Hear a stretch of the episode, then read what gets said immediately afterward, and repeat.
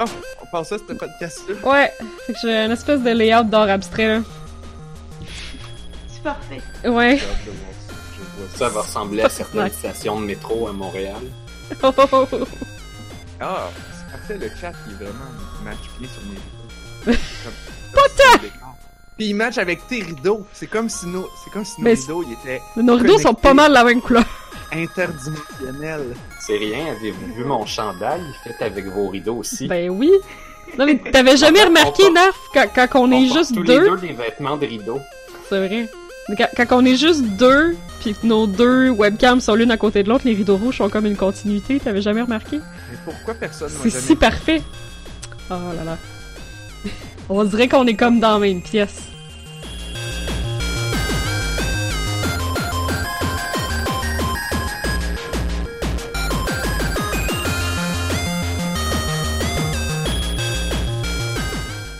Nous sommes le jeudi 23 janvier 2020. Vous écoutez On a juste une vie, épisode euh, 259. Je suis Narf. Je suis Blob.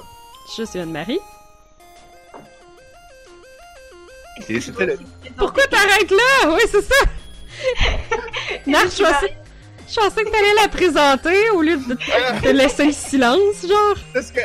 Parce que une fois, on avait eu quelqu'un qui l'avait nommé. Oh, c'est J'étais vrai. comme, je vais lui donner une chance, peut-être qu'elle va, elle va embarquer. Bon, Ça c'est arrivé une Ah. fois que c'était genre, c'est juste parfait Ouais, puis on je- s'était pas pratiqué, là. Ouais. je devrais pas compter là-dessus. Alors, je fais- Alors, J'ai oui. vu la feuille de route et j'ai pas vu mon nom. et Je me suis dit, il faut, faut Ah. que je passe du coup. Ah, fou, hein? c'est Elle est vrai, préparée. c'est vrai. euh, c'est bien que tu lis la feuille de route. Alors oui, on a un invité ce soir, euh, Marianne, alias Yoru, qui, euh, que j'ai rencontré à Flop, euh, au meet-up de Flop au, dé- au début du mois. Qui nous avait présenté un jeu de, qui avait présenté un jeu de nouilles dans l'espace. C'est cool. Fait j'ai fait, yo, veux-tu venir au podcast? Euh, Elle a dit oui. Fait que là, elle est là. Voilà. Merci d'être là. Ben, merci de m'avoir invité. Ça fait plaisir. Bienvenue dans notre petit podcast. Euh... Fait que là, le but de la patente cette semaine, c'est que on va, ben, on va jaser, on va présenter notre invité, ou elle va se présenter. Euh, mais elle a un sujet de, c'est un mémoire de maîtrise, je pense, ça avait dit? Oui, exact. Un- avec un sujet vraiment cool qui tombe vraiment dans nos cordes. Mhm. de On a juste une vie. À propos comme d'amitié entre le joueur et les personnages dans les jeux. Euh, alors, on va le garder pour peut-être un peu plus tard parce que je pense qu'on va avoir beaucoup de choses à, jaser là-dessus. Et puis après ça, ben, on va parler de jeux vidéo comme d'habitude. Ça, c'est le plan du podcast. C'est rare qu'on a un plan. Mhm. C'est parfait, ça. C'est euh, c'est vraiment particulier. Euh, donc, je retrouve mes notes. Est-ce qu'on a un segment bouffe de planifié? Je pense qu'on veut pas décevoir personne. Euh, pas sûr qu'on a le ben, temps. Mais c'est un jeu de nouilles. Ah, un- ben oui, ça c'est le segment oui, ok, c'est bon. Voilà. En fait, c'est pour, c'est en fait, c'est vraiment juste pour ça que je t'ai invité. T'as fait un jeu de bouffe. Puis là, je me suis dit, hey, on a juste une vie. 50% du podcast, on finit toujours par parler de bouffe. Fait que, C'est comme nos dérapes. euh. Nos dérapes, c'est de la bouffe. donc Marianne, qui est étudiante aux Beaux Arts à l'école. Oh, j'ai pas noté c'était quoi. Ah, euh, je peux le faire. Vas-y, vas-y. L'école européenne supérieure de l'image. Donc ça s'appelle l'ESI en fait. Et c'est à Poitiers et à Angoulême en France. À ne pas Voilà. confondre avec Lazy. Ça, c'est moi. Pour les gens qui, pour les gens qui pensent trop au jeu de mots. Euh, donc, ben, peut-être que tu peux te présenter brièvement. Genre, c'est quoi que tu, que tu fais dans ce programme d'études-là? Euh, alors, du coup, moi, je suis en première année de master et euh, ma pratique artistique consiste à faire des jeux vidéo maintenant, ce qui est plutôt cool. Donc, j'ai tendance à faire en sorte que tous mes sujets ou tous les travaux que j'essaye de faire deviennent des jeux vidéo d'une façon ou d'une autre, même si c'était pas le but au départ. Fait que toi, t'es, t'es en train de hacker le système. là. Voilà.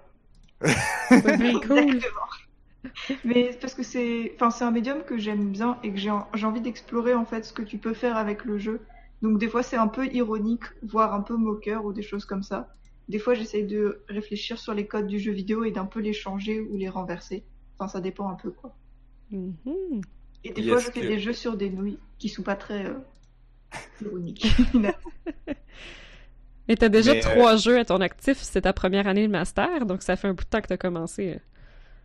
Euh, ça fait deux ans que je fais des jeux euh, le plus possible. Wow. Ça roule. Mhm. Puis, euh, mais, mais dans une école d'art, comment est-ce que les gens réagissent quand ils voient des jeux vidéo? C'est un peu mitigé. euh, parce que, alors, normalement, je sais pas si c'est la même chose au Québec, mais en France, on considère que le jeu vidéo est un art, en théorie. Et après, en pratique, ça diffère un petit peu, selon les personnes qui sont en face de toi. On va dire ça comme ça. Ouais, je pense que ça ressemble à ça un peu. Très bien expliqué, même. Ouais. Euh, Mais après, bon, normalement, avec, les, avec le temps qui passe, les années qui passent, etc., le jeu vidéo, c'est de plus en plus répandu dans la culture, en général, la culture populaire. Donc, les gens ont moins de difficultés à accepter que ça puisse être une forme d'art, mais dans une école d'art, ça reste quand même un truc un peu, euh, un peu complexe par moment Hmm. à défendre. Est-ce que tu es la première à l'école, à cette école-là, pour pousser ça? Euh, non, il y a eu d'autres personnes qui l'ont fait avant moi, mais on n'est pas très nombreux à le faire. Alors qu'on a quand même, euh, on a une spécialité en art numérique quand même dans mon école. Ah. Mais pour autant, il n'y a pas beaucoup de gens qui choisissent le jeu vidéo comme forme d'art numérique. Art numérique, c'est quoi? C'est plus comme des animations ou... Euh, oui, ça peut être animation, je crois que ça peut aussi être de l'art vidéo, ou plus, euh, ou des choses qui peuvent utiliser la programmation pour créer des pièces artistiques avec, mais sans forcément que ce soit de la programmation de jeux vidéo. C'est Ok. assez vaste. Quelque Des chose d'interactif. Ouais. Ouais. Cool. Mais par exemple, la question de l'interaction, ça peut, enfin, tu peux tomber sur des enseignants ou des personnes qui, qui interagissent avec ton travail et qui sont familières avec toutes les questions d'interaction, sans pour autant estimer que le jeu ce soit une forme d'art complètement ok. Hmm. Comment? J'ai de la- j'ai vraiment de la misère. C'est- peut-être parce qu'on est là-dedans à 100%, là, mais que, que, que, que Joe Blow, random gamer, dans la, dans la vie, euh, dit genre, oh, bah, le jeu vidéo, c'est pas de l'art. C'est comme, ok, je peux comprendre que ma mère, bon, non, peut-être que ma mère, c'est pas un bon exemple, que, que, que une des tantes random euh, qui, qui connaissent pas ça me dit genre, ouais, les jeux vidéo, c'est pas de l'art. Mais des gens à l'école d'art, sachant que comme dans l'histoire de l'art, on a eu de tout, incluant comment il s'appelait le gars qui euh, il mettait des il dessinait des moustaches euh, sur des toilettes puis euh, c'était ça. Ou sur des urinoirs, je pense. Ah oui, du chant. Ah, ben voilà. J'aurais dit Magritte, mais Non, c'est pas Magritte. non, Magritte, c'est ce n'est pas. Exactement. Mais il me semble qu'il a fait d'autres affaires du Oui. genre. Oui. Fait que, fait que, comme, j'aurais cru que le- ce genre de personne-là aurait eu des, euh, des opinions plus Ah, ouvertes, mais- mais... ça a l'air qu'il faut encore pousser le. Mais je pense qu'il y, a- y beaucoup de préjugés encore qui. euh, Parce qu'il il- il y a beaucoup de gens pour qui encore les jeux vidéo c'est Call of Duty. là. Oui. C'est ça, c'est- voir ça comme Ah une oui. forme d'art, c'est dur un peu là. C'est- parce que tout, tout ce, qui est, ce qui est simulateur militaire, je pense que c'est pas euh, c'est pas évident de voir le côté artistique là-dedans. Puis ben c'est malheureusement ce qui est très très populaire. Ça puis Candy Crush, c'est c'est aussi on- comme le côté artistique, on le cherche un peu. Là. Fait que non, je, je, je comprends. Genre c'est plate là, mais je comprends pourquoi il y a peut-être encore des gens un peu récalcitrants. Je me dis ces gens-là ont jamais joué à genre C'est ouais. c'est Plein de choses. ça. C'est j'ai- trop nouveau. C'est comme le cinéma ou la Ouais, photographie c'est au vrai. début. Là. Oui. Ça met un peu de temps. Et j'avais fait aussi un projet de jeu pour parler de ça en école d'art. Et, euh, C'était un peu l'introspection ultime entre guillemets. ben oui. Tu veux-tu nous en Et- parler de celui-là? Euh, si vous voulez, c'est un, Bah des oui. jeux qui est sur mon- ma page qui s'appelle Musée Art.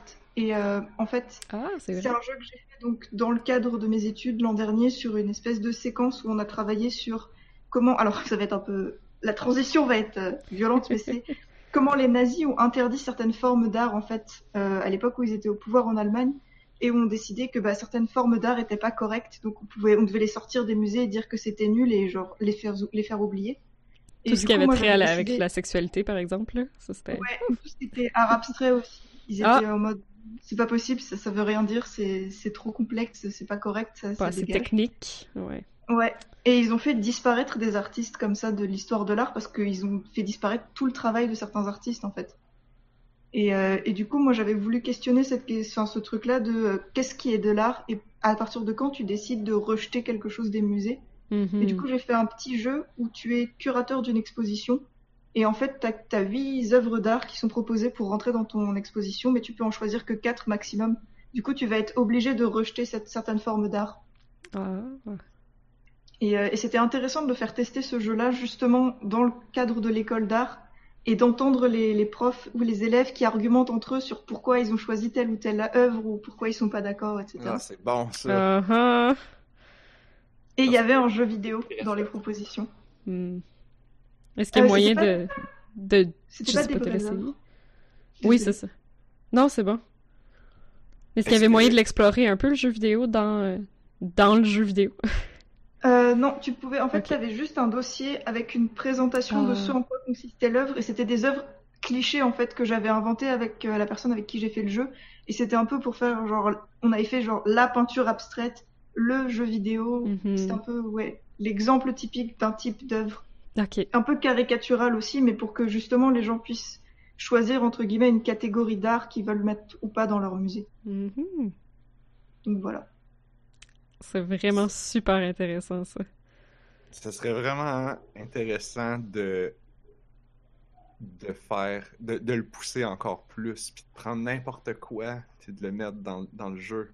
Puis là, tu fais une application genre Tinder, is this art, swipe left or right. Oh! C'est mal. choses. Oh, wow!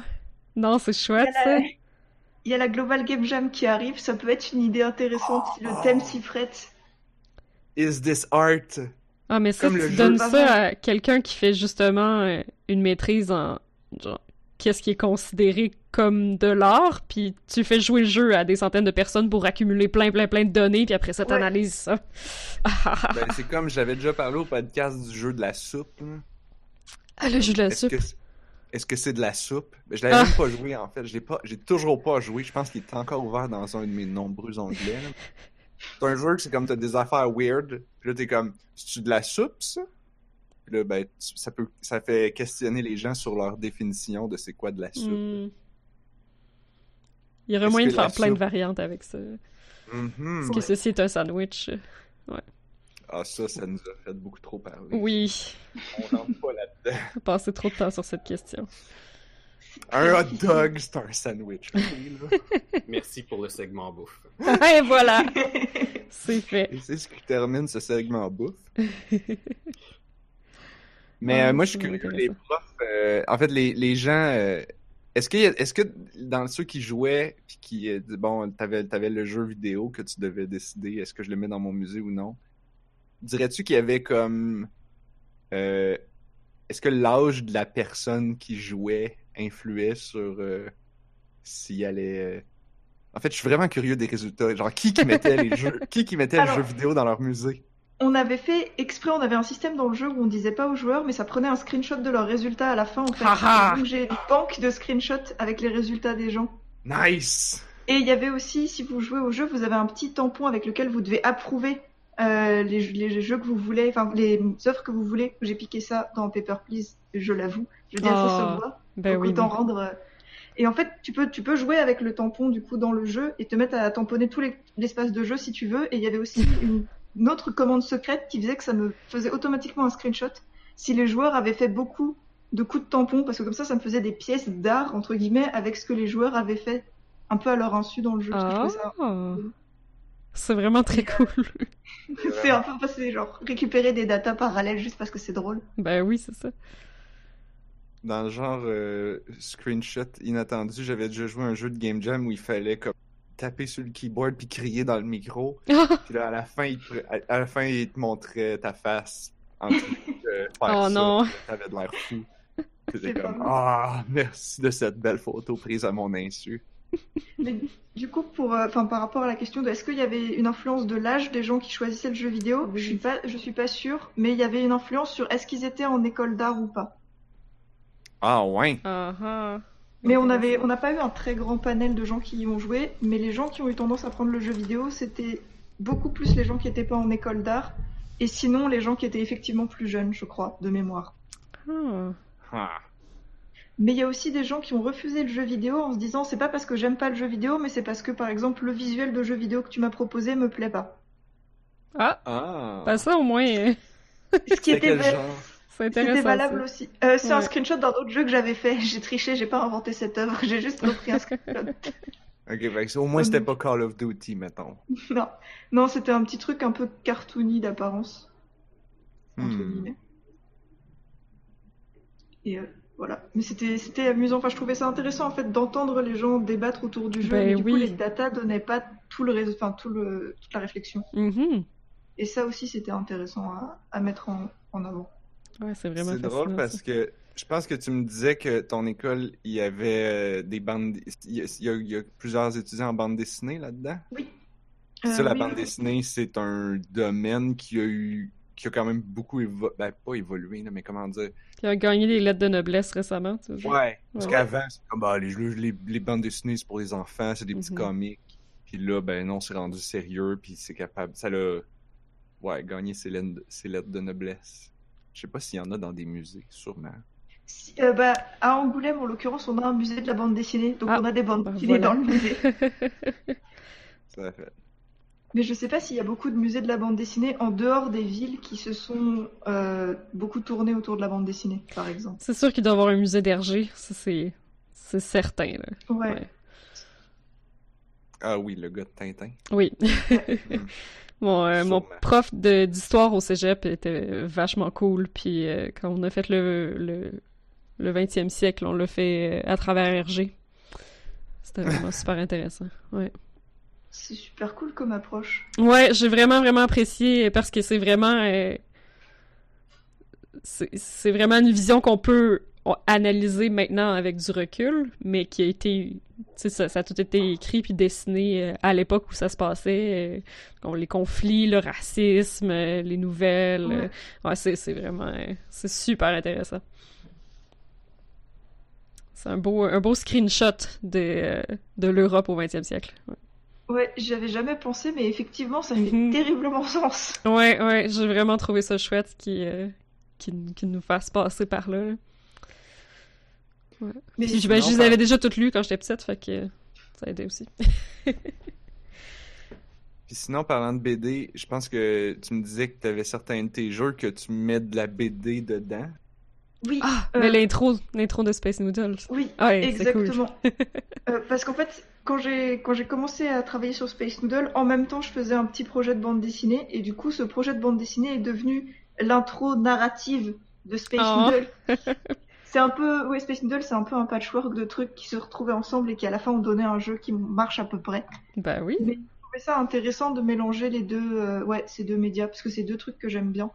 Et qu'au final, bon, la bande dessinée, j'aime bien ça, mais je préfère l'utiliser pour le mettre dans d'autres projets que juste faire que de la bande dessinée en soi. Et je trouve que, ouais, le mélange entre la bande dessinée et le jeu vidéo, il y a probablement des trucs à, à creuser. Et sur la bande dessinée interactive aussi, qui est Mhm. finalement pas du tout développée, euh, enfin, très peu développée, je trouve. Est-ce que tu as joué à Framed? Euh, non, ça me dit rien du tout. Ah, c'est. euh, je pense que c'est disponible pas juste sur. Je l'ai découvert sur mobile. Euh, c'est un jeu dans lequel. euh, Ah ouais, si j'écris Framed, c'est un petit peu trop vague hein, sur. Ah oui, Framed Collection sur Steam. Donc dans le fond, t'es comme. C'est une BD, mais les. euh, Pas les planches. Les cases. Les cases. Ouais, les cases de la BD sont dans le désordre. Euh, puis c'est toujours comme un voleur avec une mallette, puis le but c'est de, de t'en sortir. Puis parfois il y a des policiers dans les cases et tu places les cases dans un ordre qui fait que tu vas être capable de sortir de la scène sans te faire prendre par un policier. Donc tu dois vraiment les Oh. replacer dans le bon ordre. Puis il y a, il y a beaucoup de jeux de perspective. Euh, donc tu peux avoir mettons juste un mur avec un plancher, puis là si tu le mets au-dessus de quelque chose, ça devient comme le toit de l'autre mur avec l'autre plancher, donc ça fait que tu passes sur un autre étage, puis le policier était sur le premier étage, fait que t'as pas vu. C'est très très clever. Euh, puis c'est ça, je viens de voir, euh, il, est sur- il est à 5 piastres. En fait, la collection est à 5 piastres sur euh, Steam en ce moment. Ok, Je euh, vais- j'irai jeter un, un coup d'œil. Ouais, ouais, je recommande beaucoup Framed, comme dans Encadré en anglais. Ouais. Euh, Parce que c'est un super bon jeu de mots, parce qu'il se fait accuser par la police, puis Oui. il doit s'échapper. Parce Il se qu'il fait a été frame. framed. ouais, c'est c'est vraiment C'est cool. des cases de BD, fait que là, oh! Ouais, il y, a- il y a de la musique Ça- vraiment chouette, ça fait très très film noir. euh. Ouais. C'est La musique est un point très fort dans ça. Ouais. C'est, euh, je, le, je le recommande vraiment. C'est c'est le seul exemple que j'ai, en fait, qui, qui, de jeu qui utilise la BD, là. Euh, mais je pense Ben. que c'est un, un bon exemple. Mais Wolf Among Us, un petit peu. Oui, Ah, aussi. C'est vrai, c'est vrai. Mais c'est l'esthétique, j'ai l'impression, parce que est-ce que ça utilise vraiment... Hmm. Ben, il y avait des fois des, des, des, des coupures dans le cadre, Ah, puis là, tu vrai. voyais deux scènes en même temps, fait que là, ça leur permettait de te montrer deux affaires en même temps. Puis ouais, un peu la narration aussi, qui a inspiré, euh, je trouve. Hmm. Ben, c'est pas si c'était une BD euh, au Ah. départ, là. Euh, c'est la série Fables. Ouais. J'essaie de penser aux... Tu sais, les explosions avec des onomatopées, il me semble qu'il y a des jeux qui utilisent ça aussi. Ah, J'essaie de me rappeler. sûrement. Il y en avait un peu... jeu de euh, Batman? Ouais, c'est ça, il y a certains jeux là, de, de Marvel, DC ou, euh, mettons, Champions Online qui essayaient d'avoir un peu... euh, vu que c'est des super-héros, qui essayaient d'avoir une esthétique de BD. Pif! Ouais, c'est ça. Badaboum! Ouais. Mm. Mais c'est vrai qu'il n'y a pas là- beaucoup de, de mash-up. Pour revenir à Space Noodles, peux-tu nous, en parler un peu plus, là, de nous décrire le jeu? Alors, c'est un jeu qui mélange jeu de rythme et jeu de cuisine. Mhm. Et donc à la base, c'est un jeu que j'ai voulu faire pour euh, ma mamie, qui ne joue pas du tout aux jeux Oh! vidéo, Euh, mais pour que ça lui fasse comme un espèce de jeu de dextérité en fait, euh, où il y aurait plusieurs euh, petits mouvements à effectuer pour pouvoir contrôler le jeu. Et donc c'était censé être un jeu relativement accessible. Et donc j'ai travaillé dessus pendant un moment. Ensuite, je l'ai complètement oublié quand j'avais fini de faire le prototype et je l'ai repris euh, un, plus d'un an après. Et j'ai essayé de le finir en un mois pour qu'elle puisse l'avoir pour son anniversaire. Oh! Et euh, je l'ai pas assez playtesté. Du coup, quand je l'a testé, elle a pas réussi à y jouer, ce qui est vraiment très triste. Oh non! Mais c'est parce qu'il restait quelques bugs visuels, par exemple, où t'as des sprites en fait qui passent derrière d'autres sprites et ça lui donnait l'impression qu'elle jetait les nouilles derrière Ah. son comptoir. Alors que moi, en tant que game designer, comme je savais comment ça marchait, je me disais, ben non, je sais que mes nouilles sont toujours attachées à ma souris. Hmm. Et euh, bah, pour un joueur débutant, euh, l'indication visuelle n'était pas claire. Donc, c'était, j'ai appris pas mal de choses en faisant ce projet. Et en soi, il fonctionne à peu près bien. Et je pense que si vous voulez le faire tester à des gens qui n'ont pas l'habitude de jouer à des jeux vidéo, si vous les accompagnez un peu au début, normalement, ils devraient s'en sortir. À peu près. En tout cas, j'espère. Mais je trouve que c'est pas facile pour un euh, pour un débutant parce que c'est vraiment un jeu de rythme dans lequel il faut gérer plusieurs choses en même temps. Puis personnellement, j'ai pas trouvé ça facile du tout. Ok. Alors, il est possible aussi que le timing soit un peu rapide. ok. C'est possible aussi. J'ai, en fait, j'ai voulu adapter la difficulté, mais je pense que comme j'ai beaucoup joué au jeu pour le tester et le débugger, je suis devenue de plus en plus forte à mon propre jeu. Et donc j'ai adapté la difficulté à ma capacité à maîtriser mon propre jeu, ce qui est une très mauvaise façon de faire du game design. Ouais, je sais pas Ouais, si mais- je peux confirmer, mais je pense que j'ai fait la même chose quand j'ai essayé moi-même de faire des, des petits jeux tout petits, tout petits. Là. Toujours ça, là. Quand tu fais les... Dans les game jam aussi, là, t'arrives à la fin du deuxième jour, puis là, la personne est comme... Ah, j'ai fait ça, j'ai fait quatre levels, là, ils sont super faciles, puis là, t'es incapable de finir le premier. Parce que c'est méga dur. Ouais. ouais. Mais bon, ça ça m'a appris l'importance de faire des playtests et, Mhm. de, et de penser que quand c'est facile pour toi en tant que game designer, ça veut dire que c'est déjà au moins de difficulté moyenne. J'imagine. Et ouais. Et j'ai aussi essayé de faire que les contrôles soient un peu, genre, évoquent un peu les gestes de cuisine. Mais je sais même pas si ça marche tellement bien, mais c'était l'objectif à la base. Et que du coup, quand tu dois mélanger ton pot, donc t'as les trois, les quatre premières touches de ton clavier. Moi, j'ai pas le Mhm. clavier en QWERTY, donc je vais pas donner les bonnes touches si je les nomme. Mais du coup, ça fait comme si tu devais touiller avec les doigts. Et avec la poêle, tu fais un petit mouvement comme ça et tu cut cut avec Oui. le pour l'herbe. Et euh, au début, je trouvais que c'était bien. Rétrospectivement, je me dis que j'aurais peut-être dû faire carrément des contrôleurs customisés, mais du coup, c'est moins accessible parce qu'il aurait Mhm. fallu que je passe les contrôleurs aux gens à qui je voulais faire jouer au jeu. Donc, euh, Ah, je- tu veux dire physique? Ouais, ouais, de faire soi-même genre des, une fausse petite casserole et une fausse petite marmite et tout ça. Ah oui, ça c'est du travail, c'est certain. Ça se fait bien avec le clavier, je trouve, personnellement, là. J'ai pas, j'ai pas eu de problème. Je trouvais au contraire, ben ça, ça me faisait un peu penser euh, au jeu de, ah c'est quoi son nom, David Cage, euh, ou qui, qui rajoute comme de la physicalité dans toutes ces, ces, ces quick time events. Ah, tu Euh, parles de genre euh, Heavy Rain? Oui, c'est ça. Ben moi j'ai comme juste joué à Fahrenheit là, mais Fahrenheit, ouais. mais j'imagine qu'ils sont tous comme ça là. Le gars qui a fait Heavy Rain puis Beyond Two Souls puis euh, Oui. dans ses contrôles, il met tout le temps comme énormément de, de, de trucs qui rappellent le réel mouvement. Fait que, non, j'aime bien ça. Détroit, Become Oui. Human. J'y Oui. ai joué récemment aussi. Et oui, tu dois ouvrir les portes. Oui. Et t'as des interactions, c'est juste pour que tu restes dans le jeu qu'on t'oblige à appuyer sur un bouton. Oui, ouais, des fois, on dirait qu'il veut pas que tu, tu- genre, tu t'assoies tranquillement puis que tu regardes la cinématique, là. Ouais. tu peux pas lâcher ta manette deux secondes sans qu'il te demande Non, d'ouvrir il a un... toujours un petit, un petit Ouais. QTE pour toi en disant Regarde, reste actif. Oui, c'est ça. Regarde, je, je veux vraiment faire des jeux vidéo, même si en réalité je veux film. Oui. Et David Cage, lui, voudrait faire des Mm. films. Mais j'avais aimé ça dans Space Noodles parce que justement, ça fait que toutes les actions sont différentes. Puis là, t'es obligé de toutes les faire en même temps. Oui. Mais c'est aussi ce qui. Enfin, j'espère que c'est ce qui fait que le jeu marche bien dans le sens où Mhm. si tu te débrouilles bien, tu peux réussir à mettre tes deux mains sur le clavier par moment pour contrôler plusieurs trucs en même temps. Et ça crée un peu de stress en mode Oh mon dieu, si j'ai besoin de refaire une action à la souris, il faut que je lâche le clavier et que je retourne chercher ce que j'ai laissé euh, ici ou là. C'est vrai, c'est ça que je faisais, oui. Euh, dans le fond, euh, tourner, tourner les pâtes, puis... Non, tourner le bouillon, puis brasser la poêle, ouais, à, à deux mains. Ouais, si tu peux le faire en même temps. Mhm. Mais c'est sûr que j'ai l'habitude de- d'être sur le clavier puis de revenir à ma souris, puis quand je mets la main sur le clavier, je sais exactement où est le, le H puis le Y, là, donc c'est c'est sûrement un avantage euh, à ce niveau-là, qu'il y a quelqu'un qui doit toujours faire comme « Ah, attends un peu, là, c'est quelle touche? » C'est sûr, ça.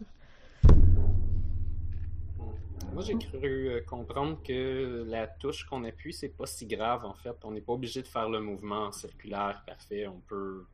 Ben, je pense que juste appuyer sur, euh, disons, juste sur le A, ça, ça fonctionne pas. Tu es obligé d'avoir au moins deux touches pour que ça marche, mais j'ai cru comprendre que le jeu était pas très difficile sur le mouvement exact qu'il fallait faire. Ah, C'était, c'était comme un peu le bienvenu étant donné qu'il fallait faire beaucoup de choses en même temps. En tout cas, moi, j'ai pas trouvé ça trop désagréable parce que euh, c'était pas les contrôles les plus confortables au monde, mais en même temps, ça enlèverait beaucoup de valeur si euh, c'était des, des contrôles mappés juste sur des boutons ordinaires.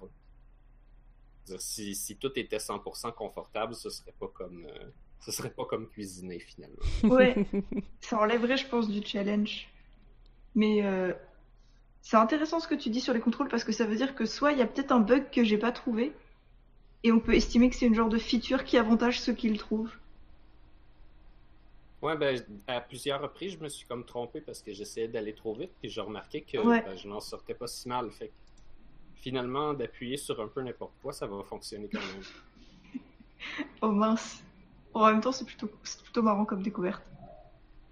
Euh, pour vrai, pour brasser, je, ben, je, je sais que c'est difficile parce que j'ai déjà essayé de faire des trucs du genre, mais brasser avec la souris, ça aurait été super satisfaisant, mais je Ah, sais que c'est un peu difficile. Ah. Je sais pas si j'aurais trouvé comment le faire parce que du coup, j'ai fait le jeu sur Construct. Donc je sais pas si tu peux facilement déterminer la position de la souris ou quoi. Mais Ouais, ça- tu vois, je le sais pas parce que... Je le sais pas parce que moi, j'allais bra... je brassais mon bouillon avec une main, puis avec l'autre main, j'étais en train de transférer des choses comme les œufs. Ouais. Donc, euh, mais comme ça, en faisant ça, je me sentais un petit peu plus comme le personnage qu'on voit dans les BD, qui est en fait le cuisinier. C'est comme, il y a comme plusieurs bras, il y a comme qu- quatre bras. Oui. Ouais, fait que c'est ça, en brassant d'une main puis en bougeant les œufs de l'autre main, je me sentais vraiment comme si j'avais plusieurs bras pour faire toutes les options. Là. C'est cool, ça Ouais. a fonctionné. oui, Mais oui, ce oui. n'est peut-être pas friendly vis-à-vis des nouveaux usagers. C'est super bonne idée, mais c'est ça, c'est pour quelqu'un qui est débutant. C'est comme si tu dis genre, tu joues à Overcook, puis tu joues les quatre bonhommes en même Mhm. temps. Ouch. Euh, Non, j'ai j'ai essayé, mais je sais pas si j'ai complètement réussi ce défi que je, que je voulais accomplir. Ben, que demain, moi, toi, je t'es capable pense de que jouer oui. avec toutes les bonnes, toutes les mains en même temps? Ah oui, et la question aussi que j'ai, c'est est-ce que la musique vous a posé problème ou pas? Ah ben non, c'était un gros point positif. Ah mon dieu, j'ai pas remarqué. Ok, bah Ah, alors je suis poche. Je m'excuse. En fait, non mais c'était, en fait, c'est un truc que j'ai bricolé un peu sur la fin du projet pour faire un espèce de musique qui se, un peu procédurale, mais là, Ah. c'est une loupe qui est divisée en plusieurs petites euh, sections pour chaque instrument. Oups. Et en fait, la loupe est très très courte, donc il y a un petit risque qu'à un moment donné, on se rende compte que ça boucle vachement souvent. Ok. J'ai pas Donc, remarqué du coup, du ça- tout, du tout. Non mais si ça se remarque pas, c'est plutôt cool. Ok. Ben, il me semble que c'était. je- Ça, ça- ça fait longtemps parce que je l'ai juste vu à flop, mais euh, il me semble que c'était plus comme assez ambiant. Fait que d'habitude, les tracks plus ambiantes, tu t'en rends pas compte que ça loupe trop. Ok, c'est cool. J'en profite pour récupérer des infos. Surtout, on voyait que ça ajoutait des couches de complexité de préparer quelque chose. Ça, pour moi, c'est un grand point fort. C'est vraiment intéressant. Mhm. Je peux, euh, des fois, je peux cuisiner un peu plus mal juste parce que je veux contrôler la musique plutôt que servir mes clients. Je, peux, je peux me servir du truc un peu comme un jouet si ça me tente. Ah, c'est cool ça. Ah, j'ai pas remarqué limite, ça, faut que je le réessaye. Si- S'il y a un 2, à un moment donné, il pourrait avoir un mode cuisine libre où tu peux juste faire de la musique euh, avec des wow. ingrédients. C'est une super bonne idée que je vais noter. Une, une géante paella qu'on s'en fout parce qu'il pas dedans. là. Je fais Ce juste. sera Space Paella. Il y a deux nouilles, 18 œufs, puis 4 bottes de persil. Plein de persil. Plus de persil. Euh, sinon, c'est quoi les, les autres jeux que tu avais fait? Tu m'avais parlé de hum, d'un jeu de jardinage? Oui, c'est un jeu qui n'existe plus et qui a disparu. Oh. Mais c'est- le Ah vrai premier jeu que j'ai fait. Et il, a, il n'est plus sur internet et le code du jeu a disparu. Et Oh. euh, c'était. C'est Alors- dommage. J'aime énormément les jeux de jardinage, mais j'aime pas forcément jardiner dans la vraie vie. Et euh, je me suis retrouvée à un moment donné dans mon programme scolaire à devoir faire du jardinage et j'ai pas forcément été euh, très fan. Et on m'avait demandé de faire un travail par rapport à cette histoire de jardinage et du coup j'ai fait un jeu sur le jardinage qui parodiait ce qu'on avait fait dans nos activités de jardinage, dans le sens où c'est un jeu où tu as des journées super courtes, où tu vas au jardin, tu dois désherber ton jardin et planter des graines et à chaque fois que tu au bout de, je crois que ça durait moins d'une minute par journée, et d'un seul coup c'était la nuit, ça changeait de journée, il y avait des mauvaises herbes qui avaient poussé, et toutes tes, inter- toutes tes actions s'étaient interrompues là où tu étais euh, sur la journée précédente, et tu devais à nouveau redésherber pour repréparer ton jardin pour que les choses grandissent. Donc Mhm. tes graines pouvaient grandir, mais par exemple si tu n'avais pas eu le temps de les arroser, elles poussaient pas plus, et tu avais un taux de mauvaises herbes qui euh, se multipliait progressivement dans le jeu. Wow. Et le jeu fonctionnait pas trop mal, mais euh, ouais, il est, il est plus trouvable nulle part, et même moi je n'ai plus le code du jeu. Je trouve ça vraiment intéressant de faire un jeu à propos de quelque chose qu'on n'aime pas et de rendre le jeu vraiment chiant pour que ça soit ça. Pour faire, gars là, le jardinage c'est plate. Moi, j'ai pas aimé désherber toutes les semaines, donc je te fais un jeu où tu dois désherber toutes les semaines. Ah, c'est dommage, je l'ai renvoyé à ma soeur, ça. Mais il y Ah, avait ça, un peu de fun quand même dans le jeu, qu'il n'y avait pas forcément eu dans l'activité de jardinage pour moi. Wow! Déjà que ça. tu- si tu deviens bon au jeu, tu peux le faire le super vite. Comme ça, t'es capable de comme performer. Te rendre à- à- au point de t'occuper du jardin. Mais pour te rendre là, il faut que tu fasses comme. faut que tu sois super efficace sur le désherbage. Exactement. Comme, comme dans Animal Crossing. Oui, mais le prochain, il n'y a plus de désherbage normalement, je crois. Ouais! Oh! Oui, je suis beaucoup, beaucoup toutes les moindres petites infos que je peux trouver. Et apparemment, on va pouvoir. Genre, les mauvaises herbes vont presque devenir des plantes un peu comme les autres, sauf qu'elles seront un peu plus folles, entre guillemets. De ce que j'ai cru. Ok. voir les Internet. laisser pousser puis les trouver belles. Ouais, apparemment. Oh, comme des fleurs sauvages! Ouais, je crois. Et ça, c'est cool. Ça, c'est quand même cool. Parce que ça veut dire que pour la première fois, on n'aura pas, peur de revenir des mois plus tard et de se retrouver envahi de mauvaises herbes à retirer. Mais Mhm. en fait, est-ce qu'il y avait une, une véritable raison de les enlever? Ou c'était juste que tous les joueurs étaient compulsivement obligés, se sentaient compulsivement obligés de les enlever, mais le jeu, lui, s'en fout? Non, parce que ça t'empêche d'avoir une ville parfaite. Donc le jeu Mm. t'oblige à garder ta ville entretenue, sinon il considère qu'elle est sale Ah, à cause des mauvaises herbes. y avait-tu des évaluateurs de ville? Oui. Il y avait peut-être du tourisme aussi, je suis pas sûre. J'ai jamais joué. Euh, Ou peut-être que ça Non, empêche les gens de venir emménager. ou- Ah, peut-être ça, je sais pas. Mais je sais qu'en tout cas, t'avais une espèce d'évaluation pour savoir si ta ville était parfaite. Donc s'il fallait qu'il y ait suffisamment d'arbres et de fleurs et qu'il n'y ait pas de déchets ou de trucs qui traînent. Et les mauvaises herbes, ça t'empêchait d'avoir une ville parfaite.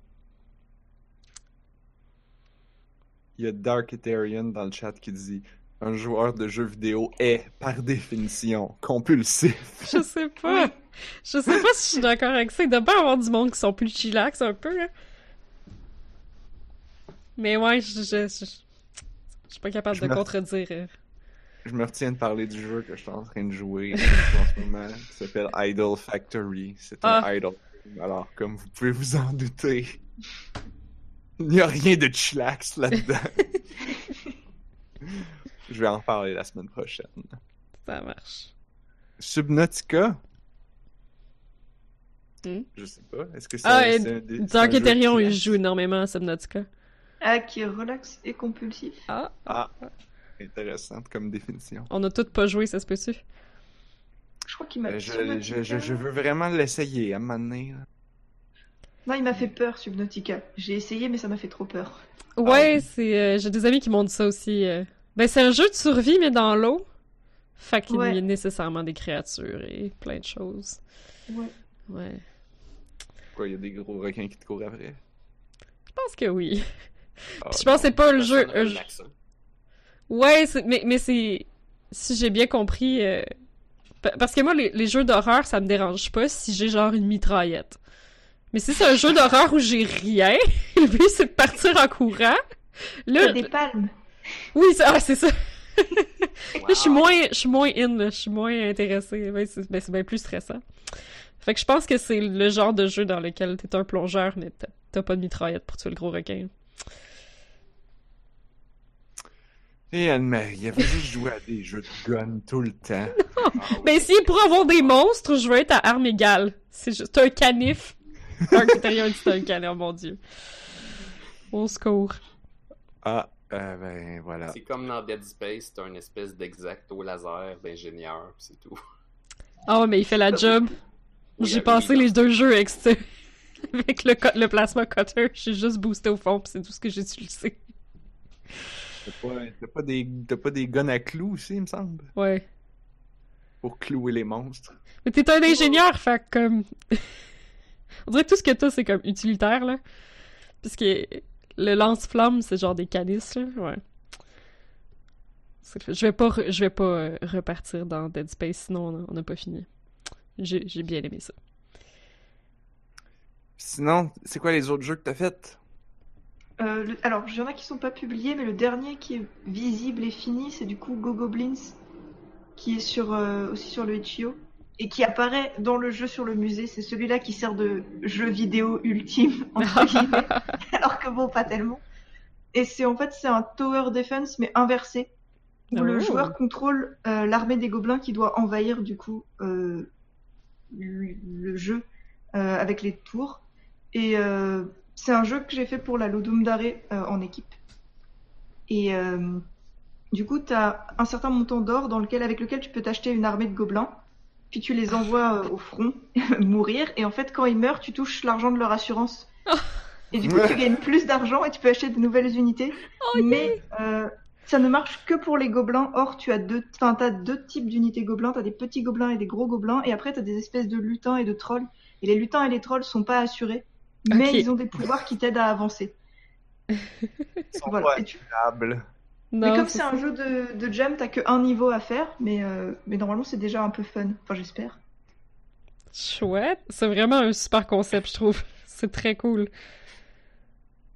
Ok, il ouais, il y a un seul niveau. Est-ce que euh, est-ce que c'est comme si tu jouais contre un adversaire en tower defense? Donc, est- est-ce qu'il continue à, à se bâtir l'adversaire? Ou euh, non, t'as des non, t'as il- des towers de base puis c'est ça?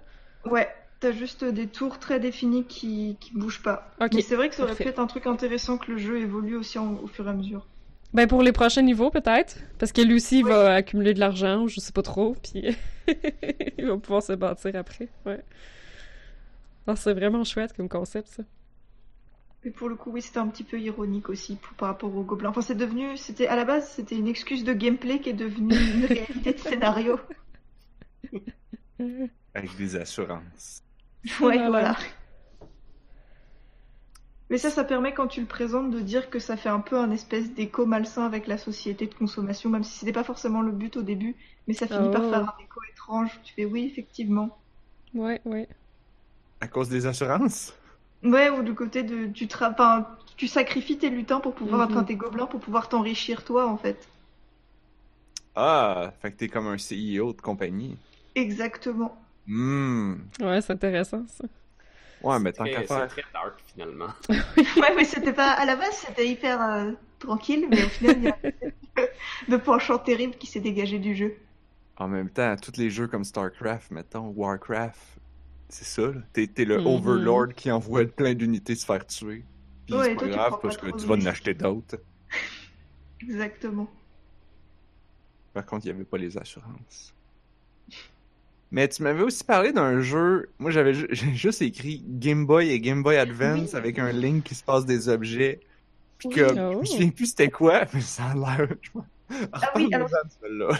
Ça, c'est un jeu que j'ai pas terminé. Peut-être que je vais réussir à le finir, peut-être que j'y arriverai jamais parce que le code est dans un état terrible. Non, non.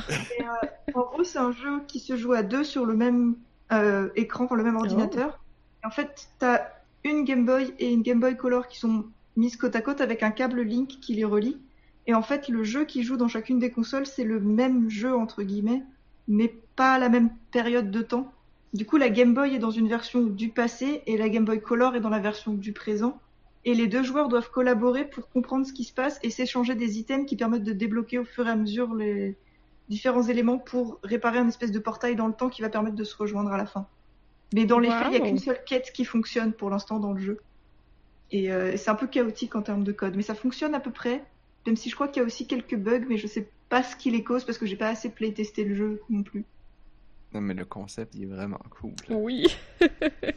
c'est sûr, faut tout le temps que tu sois deux pour playtester aussi. hein. Oui, oui, oui. Mais c'était c'était marrant en fait comme jeu pour pouvoir forcer la communication entre les joueurs entre guillemets. Mhm. Parce que si tu échanges pas les infos que tu vois dans ce que t'es en, enfin sur ce sur quoi tu es en train de te concentrer, tu peux louper des infos utiles pour les deux joueurs pour compléter l'histoire en fait. Ah, ok, tout le monde a des indices, dans le fond. Exact, ouais. Ah. C'est Donc vraiment voilà. super cool, aussi. Mais attends, les joueurs, est-ce qu'ils voient? Ah, il est caché. Est-ce que les joueurs voient qu'est-ce que l'autre voit?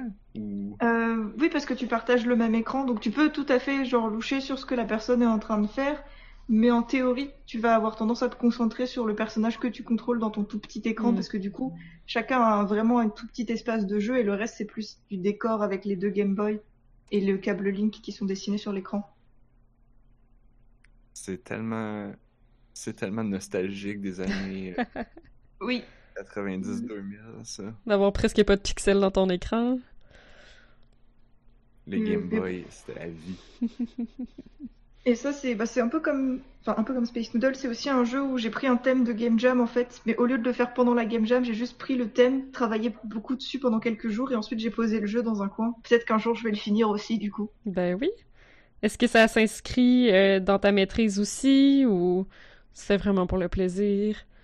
Euh, à la base, c'était pour le fun, mais comme il y a cette idée d'interaction entre les joueurs, peut-être que Ouais. ça viendra compléter un peu ce que je fais à côté.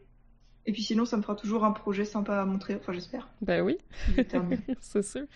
Mais là, ça, ça serait une création... C'est comme... Tu crées un lien entre deux joueurs. Ouais. avec un personnage dans le jeu. C'est vrai. Effectivement, ouais, chaque, ouais, parce que chaque personnage communique et que ça reflète la façon dont les joueurs communiquent aussi entre eux. Donc ouais. Mhm. Mais là, parle-nous-en donc le plus de ta maîtrise. C'est... Comment c'est... Qu'est-ce, qu'est-ce, qu'est-ce que c'est... euh, Les tenants et aboutissants, là? Euh, bah, du coup, je dois préparer un sujet de recherche de mémoire pour, euh, pour ma maîtrise. Et comme je suis venue ici et que j'étais euh, du coup invitée au tag pendant un semestre, j'en ai profité pour commencer à travailler sur ma recherche maintenant. Et euh, donc j'ai un peu creusé sur qu'est-ce que j'avais envie de faire. Je voulais faire quelque chose autour du jeu vidéo. Et euh, j'ai fini par décider de faire une, espèce de projet de recherche autour de l'amitié entre les joueurs et les personnages non joueurs dans les jeux vidéo. Et ça avance progressivement, petit à petit. Euh, j'ai essayé de me poser des questions sur des expériences de jeu que moi j'avais eues aussi pour pouvoir commencer à définir un peu qu'est-ce qui permet de mettre en place cette espèce de gameplay de l'amitié. Et donc j'avance comme ça à partir d'exemples de jeux que j'ai testés je me suis beaucoup reposée sur Animal Crossing parce que c'était le jeu qui m'a donné envie de faire cette recherche à la base. Mhm. J'essaye de trouver aussi d'autres exemples de jeux qui ont euh, des présentations d'amitié un peu différentes. Je sais pas si ça fait sens. Comme par exemple le jeu Pyre, Pyre, je sais pas comment on dit, P-Y-R-E. Pyre, oui, oui, oui. Pyre? Pyre, c'est euh, de Super Giant Games. Ouais. Et parce que dans ce jeu-là, en fait, tu, en tant que en tant que euh, joueur, tu as pas d'avatar et t'es un peu personne entre guillemets, mais tu vas Ah. t'attacher aux personnages qui sont dans le jeu et tu dois les aider entre guillemets. Et toi, tu y gagnes pas forcément, mais tu as envie de les connaître plus aussi. et donc, ça donne pas du tout les mêmes enjeux qu'un jeu comme Animal Crossing où tu joues ton avatar dans un petit village très posé. Et euh, Ah, j'ai Voilà. pas joué encore, j'avais pas réalisé qu'on avait pas d'avatar. C'est intéressant, ça. ouais, Parce que tous Ouais. les autres jeux de. de... Ben, les, les jeux précédents de Super Giant Games, t'incarnes un personnage qui est très, très défini, qui est très clair. Euh, puis même donc, que tu découvres euh, au fur et à mesure que le jeu avance. Oh. Ça, c'est Ouais. celui avec la fille qui fait du hacking? non. Euh, ça, c'est Transistor. Ah. Ça se peut-tu? Tu veux dire, c'est Ouais. la compagnie qui a fait Bastion et Transistor, mais Pyre, c'est celui qui se joue comme du football mystique. Ouais, ouais, Je sais c'est pas si très t'as vu ça, Narf. Ouais, c'est... c'est un jeu de sport narratif. Ouais. C'est complètement pété. C'est vraiment de quoi de What? complètement unique, là. Mais les, comme les Ouais. combats, en quelque sorte, c'est comme une game de football contre une autre tribu, puis t'as une espèce d'orbe magique qu'il faut que t'ailles amener dans leur but. Ou dans ton but, je sais pas trop. Ouais, faut, fait, faut que tu arrives à pété. aller sauter avec la balle, je crois, dans le, dans le brasier adverse. Comme ça, ils perdent des points. Et quand t'as éteint le brasier adverse, tu gagnes. Ah, Et tu peux ça. aussi perdre.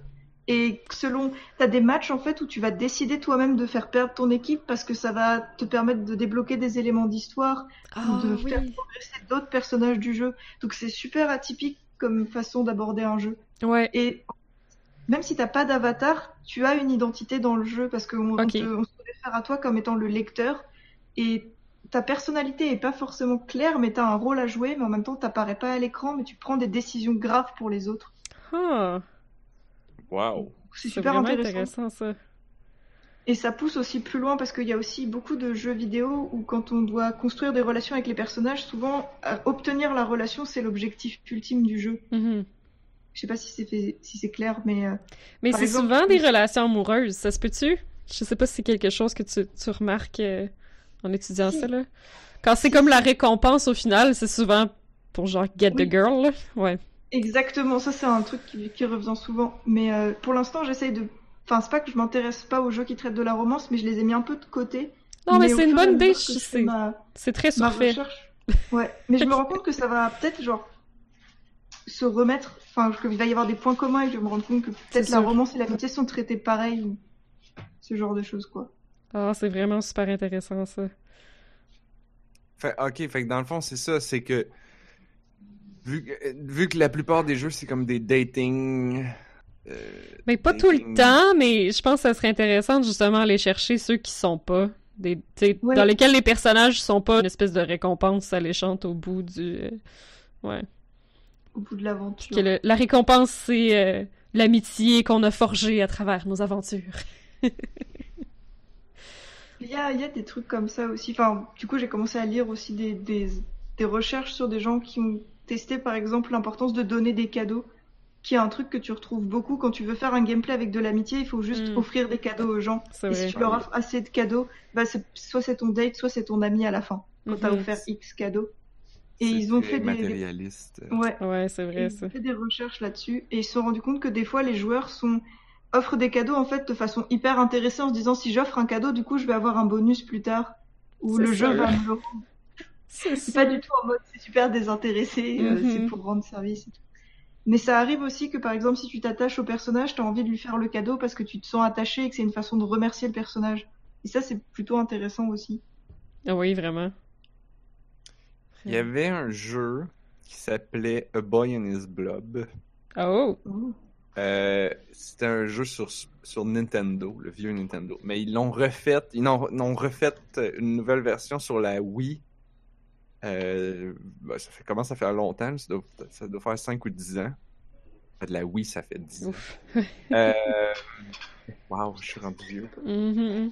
Bref, euh, il, il- dans A Boy and His Blob, t'es un- tu, joues, tu joues un petit garçon, puis là, ben, tu peux, comme, t'as des, t'as un platformer, t'as des puzzles à résoudre, puis là, faut que tu donnes des bonbons à ton blob pour qu'il se transforme en échelle ou en, en bidule pour pouvoir euh, traverser les obstacles. Moi, c'est ça qui un- m'arrive dans la vraie vie, d'ailleurs. Oui. si on donne des bonbons à Blob, c'est ça qui se passe. Ouais, si tu veux que Blob, il se transforme en... Ah, Blob, j'ai besoin d'un escabeau. Bonbon escabeau. Plouc! Euh, mais je me souviens que une des features vraiment cool de ce jeu-là, c'est qu'il y avait... Tu sais, c'était la manette de Wii, puis il y avait juste besoin de deux boutons sur, pour leur jeu, mais il y, avait, il y avait un autre bouton sur la manette, fait qu'ils se sont dit, bon, qu'est-ce qu'on met sur ce bouton-là? Et c'était le bouton câlin. Oh! Tu pouvais Ah. appuyer sur le bouton et là, le blob, il venait vers le petit garçon. Puis là, le petit garçon se penchait et il faisait un câlin à son blob. Et c'est tout. Ça faisait absolument rien du tout. Mais tu pouvais le peser dessus autant que tu voulais pour faire autant de câlins que tu veux. Et, euh, et les développeurs... Et les développeurs étaient vraiment très surpris de, de, de regarder les gens playtester, puis là, de faire comme, bon, ok, là, j'avance dans l'épreuve, là, je donne le bonbon à échelle, là, je grimpe dessus, et là, les gens appuyaient sur un bouton câlin pour remercier Ah. le bloc d'avoir mis, mis, mis l'échelle, et là, il continuait, il faisait une autre affaire, un autre câlin, puis ainsi de suite. C'est donc bien merveilleux. Alors que c'était purement facultatif. Mais je sais pas si ça compte. Est-ce que c'est le genre d'exemple que tu cherches? Oui, moi je, je cherche un maximum d'exemples de d'amitié entre les joueurs et des personnages de jeux vidéo. Et j'ai commencé à préparer pour faire des petites interviews en fait. Je vais chercher, bah, peut-être que je vous recontacterai pour pouvoir interviewer des gens sur des expériences de jeu qu'ils ont eues, qui ont pu les marquer, euh, des moments d'amitié ou des moments étrangement cool avec des personnages de jeux vidéo. Est-ce que tu cherches uniquement des personnages humains? Pas forcément, dans le sens où pour moi, le compagnon cube de Portal, c'est un ami qu'on a peut-être Mm. tous regretté. Oh! oui! Ah ouais. Voilà, Mais ça, il y, a, il y a grand une part, il y a une petite part d'humain dans ce compagnon-là, par exemple. Oh my god, oui! Ouf! J'aurais pas, j'aurais jamais pensé à cet exemple-là. ouais. Puis là, tu m'en parles, puis là, j'ai des flashbacks. J'étais comme, non, moi, je l'aimais pas dans le feu. Non! Non, moi, je Ah, l'aimais non, pas. dans- Puis les gens, puis comme, j'ai déjà vu des gens jouer, puis ils étaient comme, genre, ah ouais, mets ça dans le feu, comme si de rien n'était. Comme, mais sans cœur!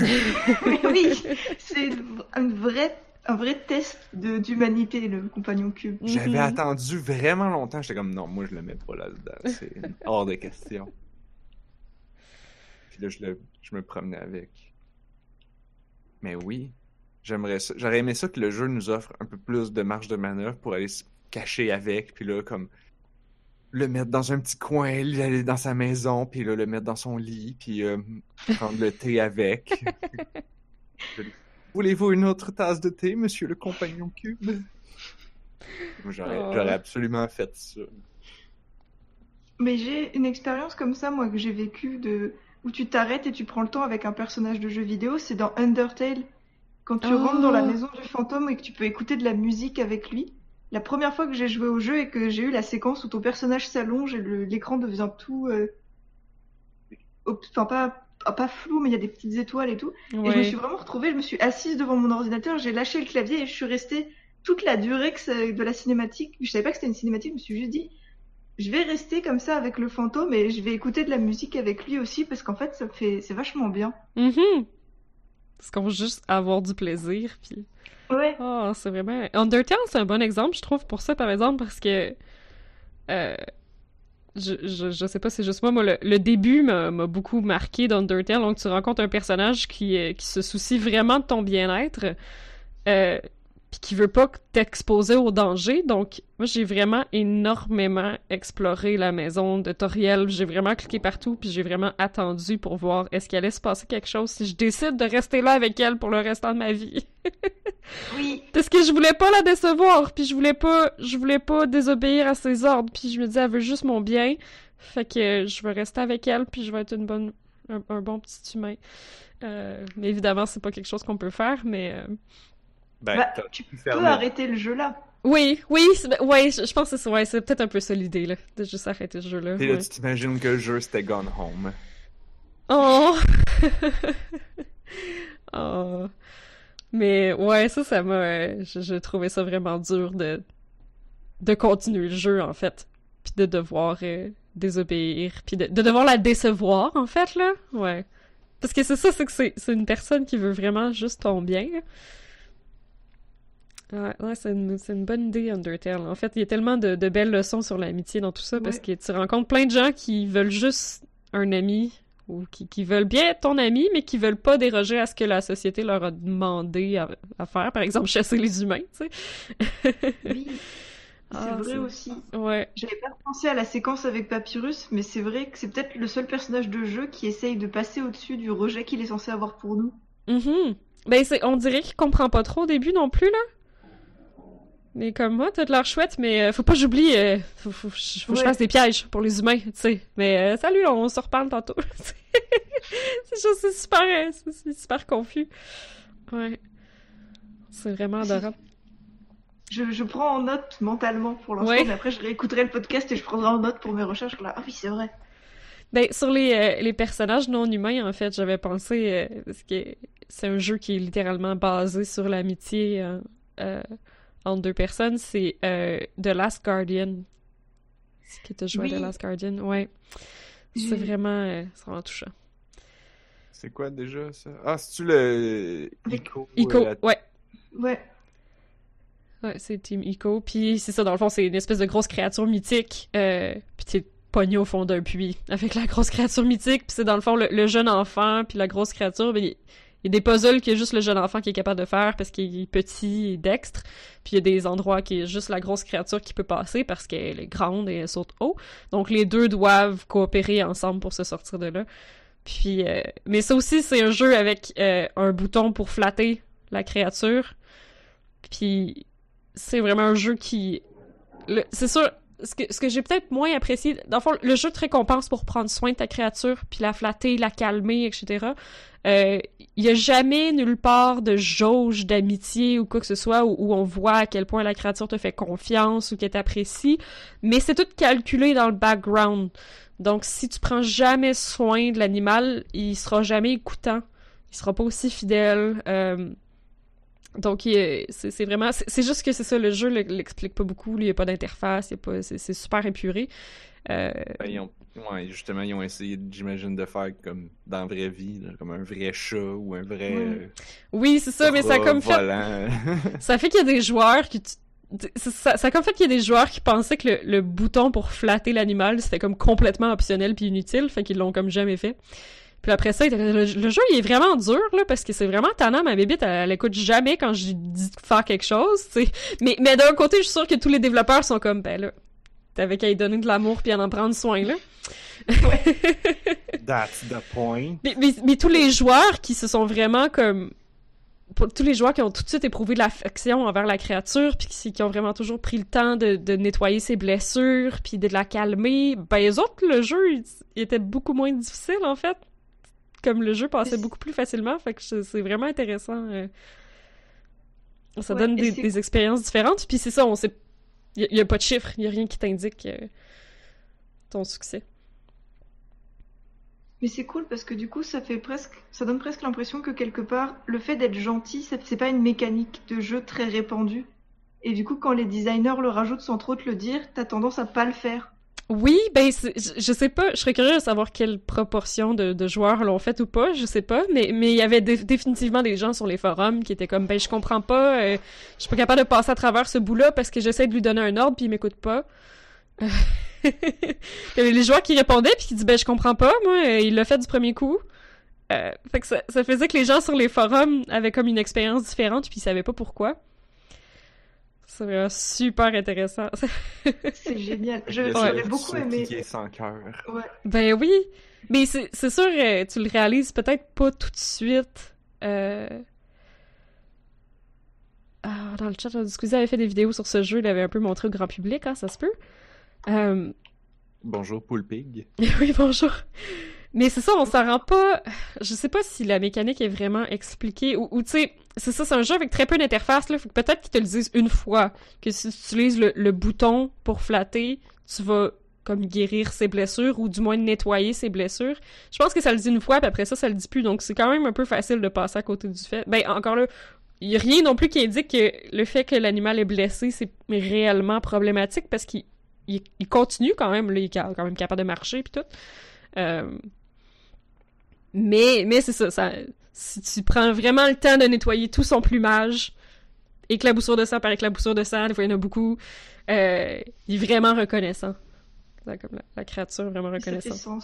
Ouais, ouais, c'est, c'est, euh, j'ai beaucoup aimé ça. C'est vraiment, euh, c'est, c'est, un jeu extrêmement touchant. C'est pas facile à jouer. Les, les, je sais que c'est ça qui, qui put off les gens un petit peu des fois. Là, les, les contrôles sont pas super faciles, mais c'est une histoire tellement touchante. là. Je, je le recommande beaucoup. Puis c'est ça, c'est vraiment un jeu qui est basé sur, euh, sur l'amitié. Contrairement aux jeux avec des humains, ben, euh, Là, ça peut pas vraiment être un romantic interest, là, parce que c'est une espèce de gros chien-chat avec des plumes Oui. euh, de 8 mètres de haut. Y a pas trop le doute, quoi. Oui, c'est ça. Ben là, ça aurait pu, là. C'est sûr qu'avec une attitude de même. Ouais, c'est ça. Je suis trop négative. voilà. Ben, sinon, il y a, il y a, euh, les animaux dans euh, Super Metroid. Toute la communauté Oh! est partagée sur est-ce qu'on doit sauver les animaux. Puis dans les, dans les marathons de speedrun, ils vont faire exprès pour, ben, si on veut, ne pas battre leur record de temps juste pour aller chercher les animaux. Nécessairement, si tu veux avoir le record du monde, tu pourras pas aller les sauver. Mais il y a- la question est quand même posée comme à toutes les fois qu'ils font une run de Super Metroid dans les, dans les marathons comme ça. Genre quoi, tu essaies de faire le jeu en tuant le moins de bébites possible? Non, c'est qu'à la fin de, de ce jeu-là, il y a une, une séquence optionnelle où tu peux aller ouvrir une porte, puis il y a euh, cinq animaux qui t'ont euh, qui t'ont montré comment faire deux techniques pendant le jeu. Hmm, ouais. Si tu vas les voir puis tu leur ouvres la porte, ils peuvent s'échapper de la planète qui va exploser. Si tu fais un Oh. speedrun puis tu veux avoir le record du monde, t'as pas le temps d'aller là. Ouais. Tu perds plusieurs secondes. Ça, Mais ça, ça comme, fait-tu quelque chose de spécial? euh, je pense qu'à la toute, toute fin du jeu, il y a un petit picot qui part de la planète puis tu les vois qui s'échappent. Mais non, ça te donne pas d'avantage. Ça donne, ça donne Mais- T'es as sauvés, c'est ça que ça donne. Ouais, oui. Tu sais que t'as fait une bonne action. Ben oui. c'est par rapport à toi-même. D'un point de vue euh, narratif, il y a un, un moment à la fin du jeu d'après, à la toute fin du jeu d'après qui s'appelle Metroid Fusion. euh, ben, tu peux pas t'échapper de la, de la- le gros vaisseau qui va exploser, mais miraculeusement, ton vaisseau il a déjà été démarré puis il vient te chercher. Puis quand, quand Samus s'en va à l'intérieur, tu as une, une petite image où est-ce que tu vois que c'est les animaux que tu as sauvés qui ont parti ton vaisseau puis qui te l'ont approché. Oh. Fait que d'un point de vue narratif, ça veut dire que c'est canon d'aller sauver les animaux, puis de pas les sauver, c'est comme une version alternative qui, Oh, qui ferait que Samus va être perdu dans l'explosion de la station. Oh, c'est bien cool. J'étais pas au courant de ça. ouais. C'est comme la suite. Ah. Fait que, genre, juste le fait que la question se pose pour ces créatures-là qui font à peu près rien, qu'il y a comme un, un attachement pour un si grand nombre de gens, euh, je trouve ça un point quand même euh, à étudier. Je sais pas qu'est-ce que ça peut apporter dans le cadre d'une recherche comme celle-là. C'est Non, mais ça pas peut comme rejoindre. grand-chose de profond à dire, mais... Bah, moi, je me suis rendu compte aussi récemment que, par exemple, tout ce qui est permades, ça a vachement d'impact sur l'attachement que tu peux avoir pour les personnages. Parce que le fait que tu puisses pas les récupérer, ça fait que tu fais beaucoup plus Mhm. attention à eux. C'est vrai. peut-être ce... le côté de savoir que fait, que t'as perdu les animaux alors qu'ils auraient dû être là, c'est- ça peut justifier qu'on ait un attachement pour eux parce qu'on se dit que normalement ils sont pas censés périr. Tu vois? Enfin, je sais pas si ça, ça fait sens comme ça, mais. Ben moi, ça, ça me fait tout de suite penser à ceux qui jouent à Fire Emblem. Oui, Parce que ça devient tellement important pour eux autres, chaque personnage. Mais tu vois souvent, surtout s'ils les apprécient, comme, je sais pas, il y a souvent des jeux de Fire Emblem où les gens sont, tu sais, ils jouent, parce que le, le permadeath est considéré comme la vraie façon de jouer Oui. à Fire Emblem. Mais il y a tout le temps comme une couple de personnages que les gens sont comme, ah ouais, mais lui, bah, s'il meurt, bah, tu sais, c'est comme, ça c'est le poche, tu sais. Mais, Oui, mais souvent il y a d'autres personnages que les gens sont comme, oh non, non, mais là, euh, comme j'ai fait ce combat-là, puis euh, un tel personnage est mort au combat, fait que j'ai fermé ma console, puis j'ai recommencé. Ouais. j'ai essayé de faire un, un- J'ai découvert Fire Emblem avec celui qui est ressorti sur 3DS, donc j'avais pas connu ceux où il y avait le permadeath obligatoire et j'ai fait ma première run sans l'activer. Et après, du coup, j'ai tellement aimé que j'ai activé avec le permadeath. Le premier combat où j'ai perdu quelqu'un, j'ai arrêté tout de suite. J'ai fait non, ça va pas être possible. Ah non, on non, c'est ça. Là, je, je suis peux pas pas capable non plus. sur le bord du chemin. C'est pas possible. Ah non. Je suis pas capable moi non plus, mais, mais je comprends, je, je pense que je comprends pourquoi les gens qui ont joué au vieux disent Ah non, mais il faut, pour la vraie expérience, il faut jouer avec le permadeath parce que les autres, ils ont eu cette expérience-là, puis je pense que ça les a marqués émotionnellement beaucoup Ouais. plus intensément que s'il y Et ça avait pas eu le permadeath. Ouais, parce que je pense que maintenant le jeu repose sur le fait que comme tu peux faire entre guillemets des chips entre les personnages et tout ça, tu vas les garder parce que tu veux faire ton, ton arche de Noé du chip un peu. c'est tellement. Alors que Oh my god! ouais, mais c'est ça, Fire Emblem. C'est si vrai. Ouais. alors que C'est la première fois que je l'entends décrit de même, par exemple. Ton arche de Noé de ship. Ben, En plus, c'est- c'est c'est- c'est- c'est approprié parce que arche de Noé, bateau, bateau, ship, ship. Mm. Mais du coup le fait d'avoir le... le fait d'avoir le permadeath, je pense que ça faisait que, enfin, même s'il n'y avait pas les, les- le, le romantisme, t'avais, tu voulais perdre personne sur le chemin parce que sinon il allait te manquer des personnages à la fin et juste le fait de pas avoir les personnages était triste en soi. Alors que oui, ben parce que tu veux compléter tes, duos. c'est ça, tu veux compléter toutes tes... euh, comment qu'ils appellent ça, les actions en duo, là? Euh, ouais. Il y a un nom pour ça. Puis ils ont des scènes ensemble. Oui, les synergies oui, ou quelque tu chose peux connaître genre, les ouais. personnages comme ça aussi. Ouais, quand tu les fais tu toujours vois, C'est combattre pour ça que c'est aussi frustrant parce que quand t'as du permadeath, puis quand tu, quand tu perds un bonhomme, c'est que tu perds du contenu. Les joueurs, Oui. on veut voir tout le Oui. contenu, on veut faire tous les niveaux, on veut voir toutes les scènes bonus et avoir tous les dialogues. Oui, on veut savoir qui est le personnage parce qu'on l'a un peu vu dans le jeu, mais si on n'a pas ces scènes, on sait pas qui c'est vraiment. Mhm. Alors que, tu sais, dans un film, quand il y a un personnage qui meurt, d'habitude, c'est un élément déclencheur qui fait avancer l'histoire. Alors que dans un jeu, quand un personnage meurt, c'est comme, ah non, faut recommencer parce que ça veut dire que je vais perdre de l'histoire. Mais. Puis c'est pour ça, je pense qu'Anne-Marie, tu, tu nous as parlé tantôt, euh, avant le podcast, de. Comment qu'elle s'appelle, là, dans Final Fantasy, là? Iris? Ouais.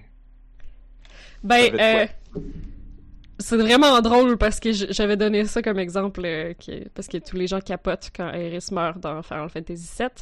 Ben, aujourd'hui, complètement par hasard, j'écoute un podcast de This American Life, puis leur intro, c'est euh, le fait que les gens capotent quand Iris meurt dans Final Fantasy VII. C'est littéralement ça, donc je, je recommande je recommande beaucoup l'épisode de... Je, je vais aller chercher le, le numéro euh, de This American Life, ça s'appelle Save the Girl, c'est sur les demoiselles en détresse, en fait. Euh, Oh! Parfait.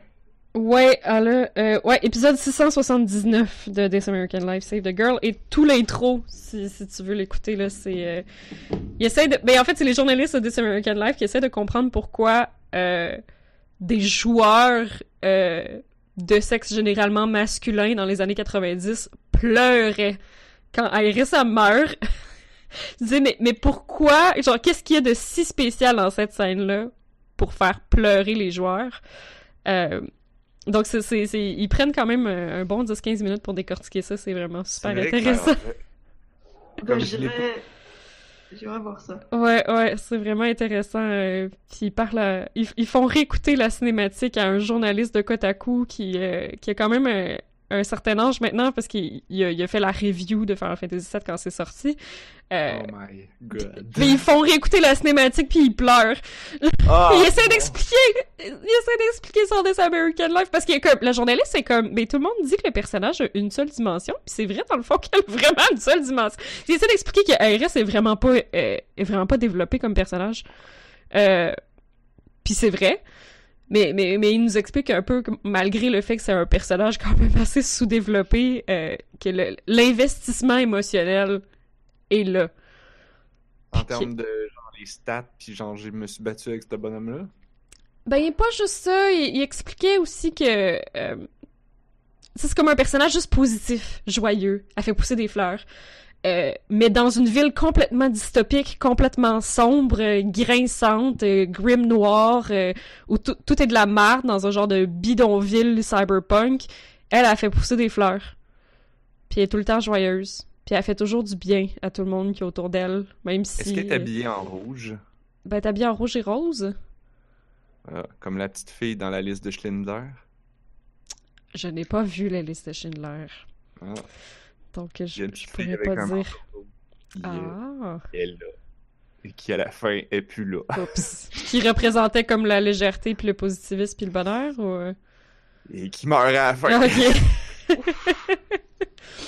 fait que c'était c'est un peu ça, ouais, qui représentait comme... euh, de, de quoi de léger et joyeux dans, euh, dans, dans Midgard, la ville qui est comme terriblement sombre au point que t'incarnes un éco-terroriste, là. Donc, ça, tu sais, ça, ça va mal à ce point-là, tu sais. mais, mais sa mort est extrêmement soudaine puis extrêmement injustifiée. Ben, comme injuste.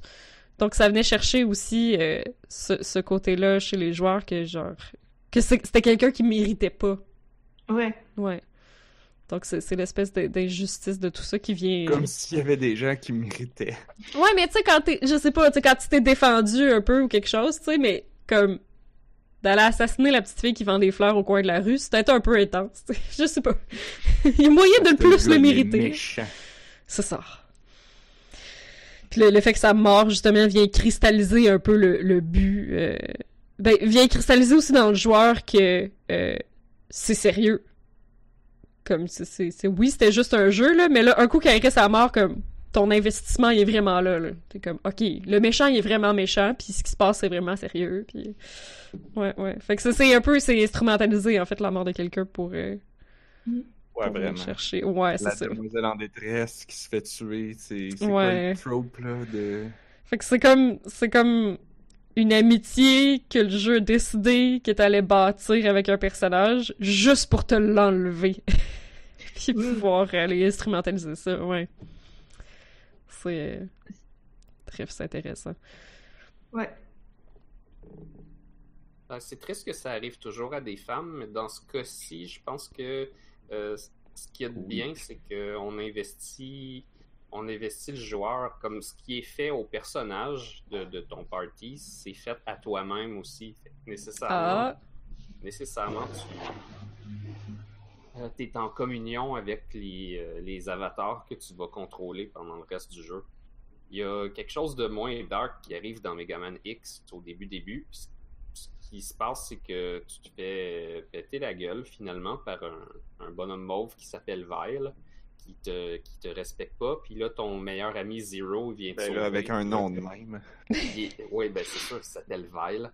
Mais ton meilleur ami Zero, il vient te sauver, puis là, il est tellement plus fort que toi, puis c'est comme un modèle, puis il dit Ah, mais quand tu vas avoir toutes tes fonctions, tu vas devenir comme moi. Mais tout ce qui arrive dans le début de Mega Man X, puis la résolution de ce conflit-là, ça arrive aussi à toi parce que le- la façon, le déroulement du combat, c'est que tu te fais battre pour, vrai toi-même. Tu peux pas vraiment t'en sortir. Le rendu là, comme tout ce qui est dit, c'est pas juste à Mega Man X que, que c'est dit, c'est aux joueurs. Ah, ça, c'est cool. hmm, Fait que je pense fait que, c'est important ces moments-là. ouais. Ah. Ça m'intéresse à creuser aussi comment, comment le joueur est peut-être genre mis en relation par rapport à tout ça. J'ai vachement de mal à expliquer avec des bons termes, mais Ça va venir. Ben, c'est ça, l'idée le c'est temps de, que- de te faire à toi-même ce que ton personnage ressent à l'écran pour que tu, tu aies les mêmes désirs que ton personnage. effectivement. Mais ça, c'est pas. Je sais pas si c'est présent dans beaucoup de jeux comme façon de, de fonctionner. Mais j'essaye de trouver. Là, j'ai commencé à faire une liste un peu de jeux qui peuvent avoir un. Comment dirais-je Qui peuvent prendre en compte le joueur comme étant pas forcément la même chose que ton avatar ou ton personnage principal. Pour voir comment, ça, comment le jeu balance là-dessus aussi. Mhm. Et est-ce que ça change ta façon de te sentir, enfin ce que tu ressens par rapport bah, au personnage principal qui en soi est presque un personnage non joueur sauf que tu le joues, mais il fait, il fait partie du jeu mais pas toi. Mais c'est un peu différent de quand c'est genre comment expliquer ça bien? Par exemple, quand tu joues à Skyrim, tu es le héros qui peut faire toutes les prophéties et tu choisis un peu tout ce que tu veux, mais en tant que joueur, le jeu te prend pas vraiment en compte. Alors que dans un autre jeu que j'ai testé, mais j'ai pas fini d'y jouer, du coup c'est pas un très bon exemple, mais ça s'appelle One Shot. Et en fait, le joueur est considéré comme un dieu dans l'univers du jeu. Et tu incarnes aussi un personnage qui est là pour aider à ramener, à rallumer le soleil dans le jeu. Et du coup, tu contrôles le personnage, mais de temps en temps, le personnage te parle à toi et le jeu fait référence au fait que tu existes aussi. Ah. Et du coup, il se passe un truc encore un peu différent entre ta relation avec ton avatar, qui est presque un autre personnage, et ta relation entre toi et les autres personnages du jeu via ton avatar. Tu vois si c'est plus clair comme ça. C'est vraiment comme être la, la voix de Dieu, puis un peu parler à travers quelqu'un qui est aussi sa propre personne. Ouais, ouais, mais ça, ça soulève encore d'autres questions. Donc je sais pas si je vais vraiment explorer ça dans, toute ma, dans tout mon travail de recherche ou pas. Mais je trouve que c'est intéressant de voir des exemples de jeux qui proposent quelque chose d'un petit peu différent. Ça a l'air franchement joli, One Shot. Je regarde ça. Ouais, ouais, ouais, c'est super sympa. Mais je suis pas allée vachement loin dans le jeu, mais c'est un jeu un petit peu méta, entre guillemets, parce qu'il joue sur euh, les codes et les habitudes que tu peux avoir d'un jeu. Ok. Donc un peu à la Undertale? Euh, oui, mais encore différemment. Je sais pas comment expliquer ça, mais t'as pas mal de... Enfin, c'est un RPG avec des énigmes, mais t'as certaines énigmes qui sont presque hors du jeu, en fait. Où Il y a un moment dans le jeu où le jeu te dit d'aller trouver un code secret, mais il s'adresse à toi en tant que joueur, et en fait, il te demande d'aller chercher des fichiers qu'il a générés dans ton ordinateur à un endroit précis, pour que tu puisses trouver un code qui réouvre quelque chose dans le jeu. Oh là là. Et voilà, mais j'ai pas, j'ai pas fini le jeu, faut que je le finisse. Et je pense qu'il y a des trucs, il y a- je vais avoir des trucs super intéressants à, à développer après avoir fini ce jeu. Ça va probablement, probablement me donner d'autres idées ou d'autres choses à aller. euh, C'est le genre de gimmick à Kojima, ça. Comme quand il disait, genre, euh, à un moment donné, fallait dans le jeu, il fallait que tu contactes un autre personnage, puis là, il, te donnait pas sa fréquence, parce que tous les personnages, tu peux les appeler avec des fréquences radio, mais il te donnait pas la fréquence. Fait que là, t'es comme, ben là, comment je fais pour la contacter? Puis il dit, ben là, euh, la fréquence est, sur, la boîte. T'es comme, quelle boîte? Mais la boîte, là, la boîte, regarde la boîte, regarde le derrière de la boîte, tu vas voir, il y a la fréquence. Là, fallait que tu ailles chercher la boîte du jeu. Oh mon Puis dieu. tu regardes en arrière, puis dans les screenshots, Oh. dans une des screenshots, tu voyais le Snake en train de parler avec la fille. Puis là, tu voyais le numéro de la fréquence. Fait que là, tu rentrais manuellement la fréquence dans ton machin. Puis là, tu pouvais appeler la fille. T'es comme, oh my god, Kojima. Mais en vrai, c'est marrant, tu vois.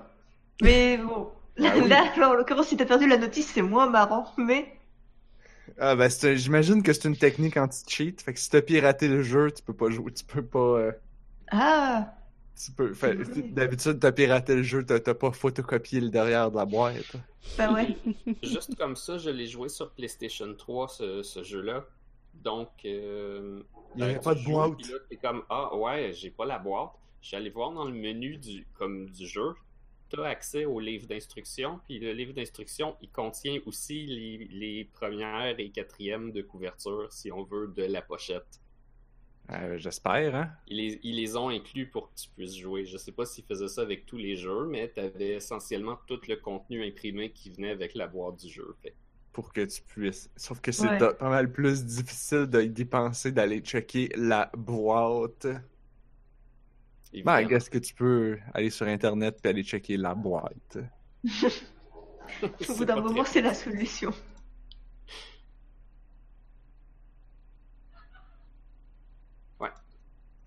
Ben, c'est ce que j'avais à dire sur Metal Gear Solid. Cool. Ah, Metal Gear Solid. J'essaie de voir sur quoi qu'on peut enchaîner, en fait. Euh, T'avais-tu, d'autres exemples de, dans, dans tes recherches là, de jeux particuliers qui t'ont, qui, qui fit bien dans ton thème? Euh, bah, un jeu qui m'a bien plu et que j'ai testé il y a quelques mois qui s'appelle A Short Hike.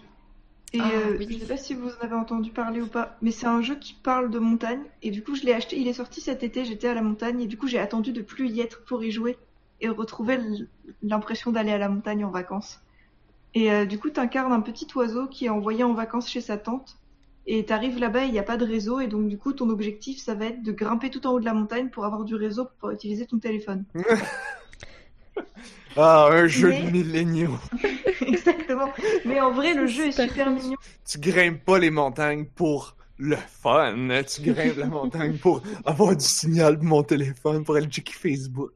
Eh ben, en vrai, le jeu commence comme ça, mais tu te rends compte que tu vas devoir faire pas mal d'efforts parce que pour pouvoir monter la, la montagne, il faut que tu récoltes des petites plumes dorées et en fait, elles sont cachées partout dans le jeu et tu vas pouvoir en récupérer en discutant avec les autres personnages et en les aidant à faire des choses aussi.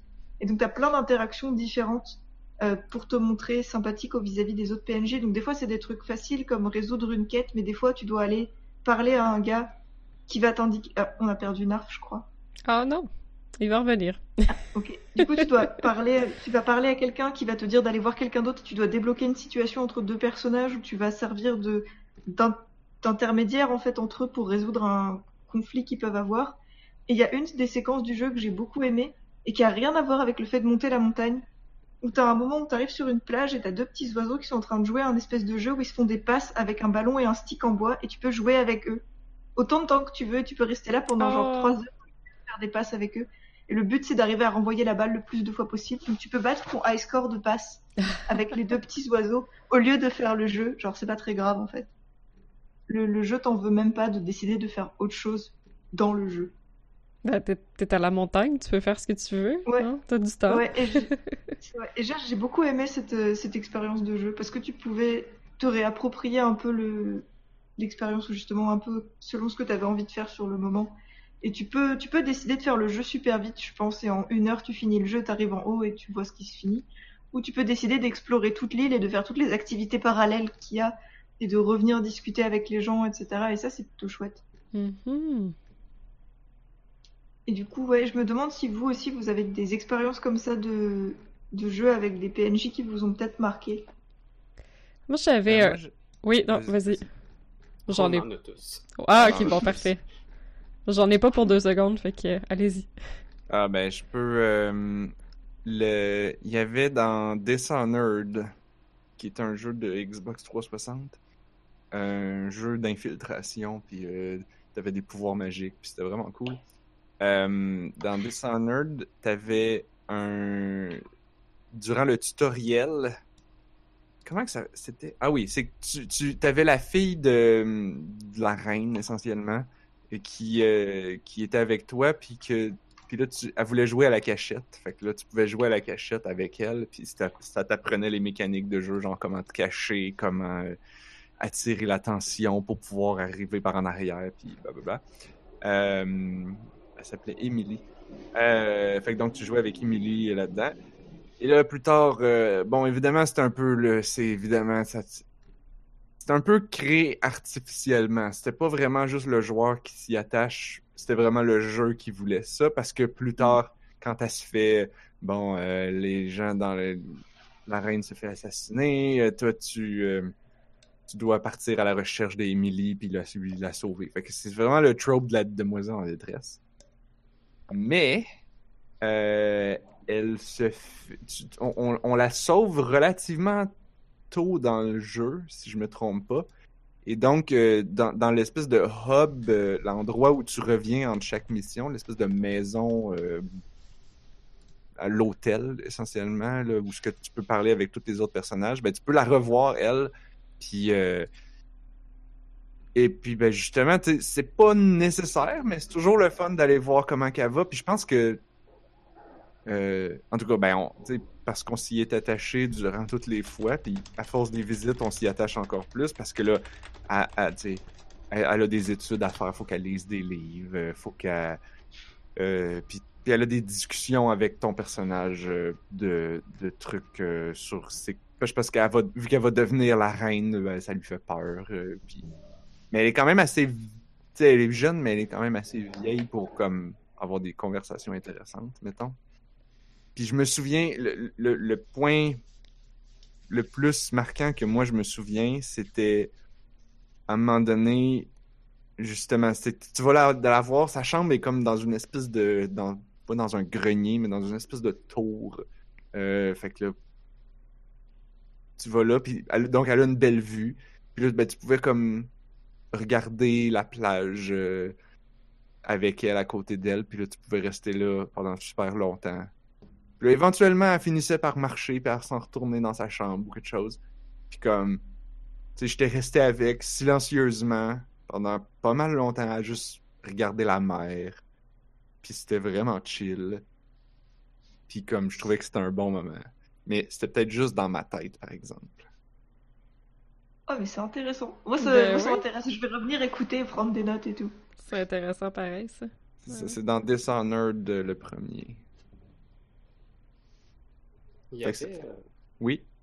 il y avait des moments semblables dans euh, la cinquième génération de Pokémon. Bizarrement. C'est laquelle, celle-là? Un peu.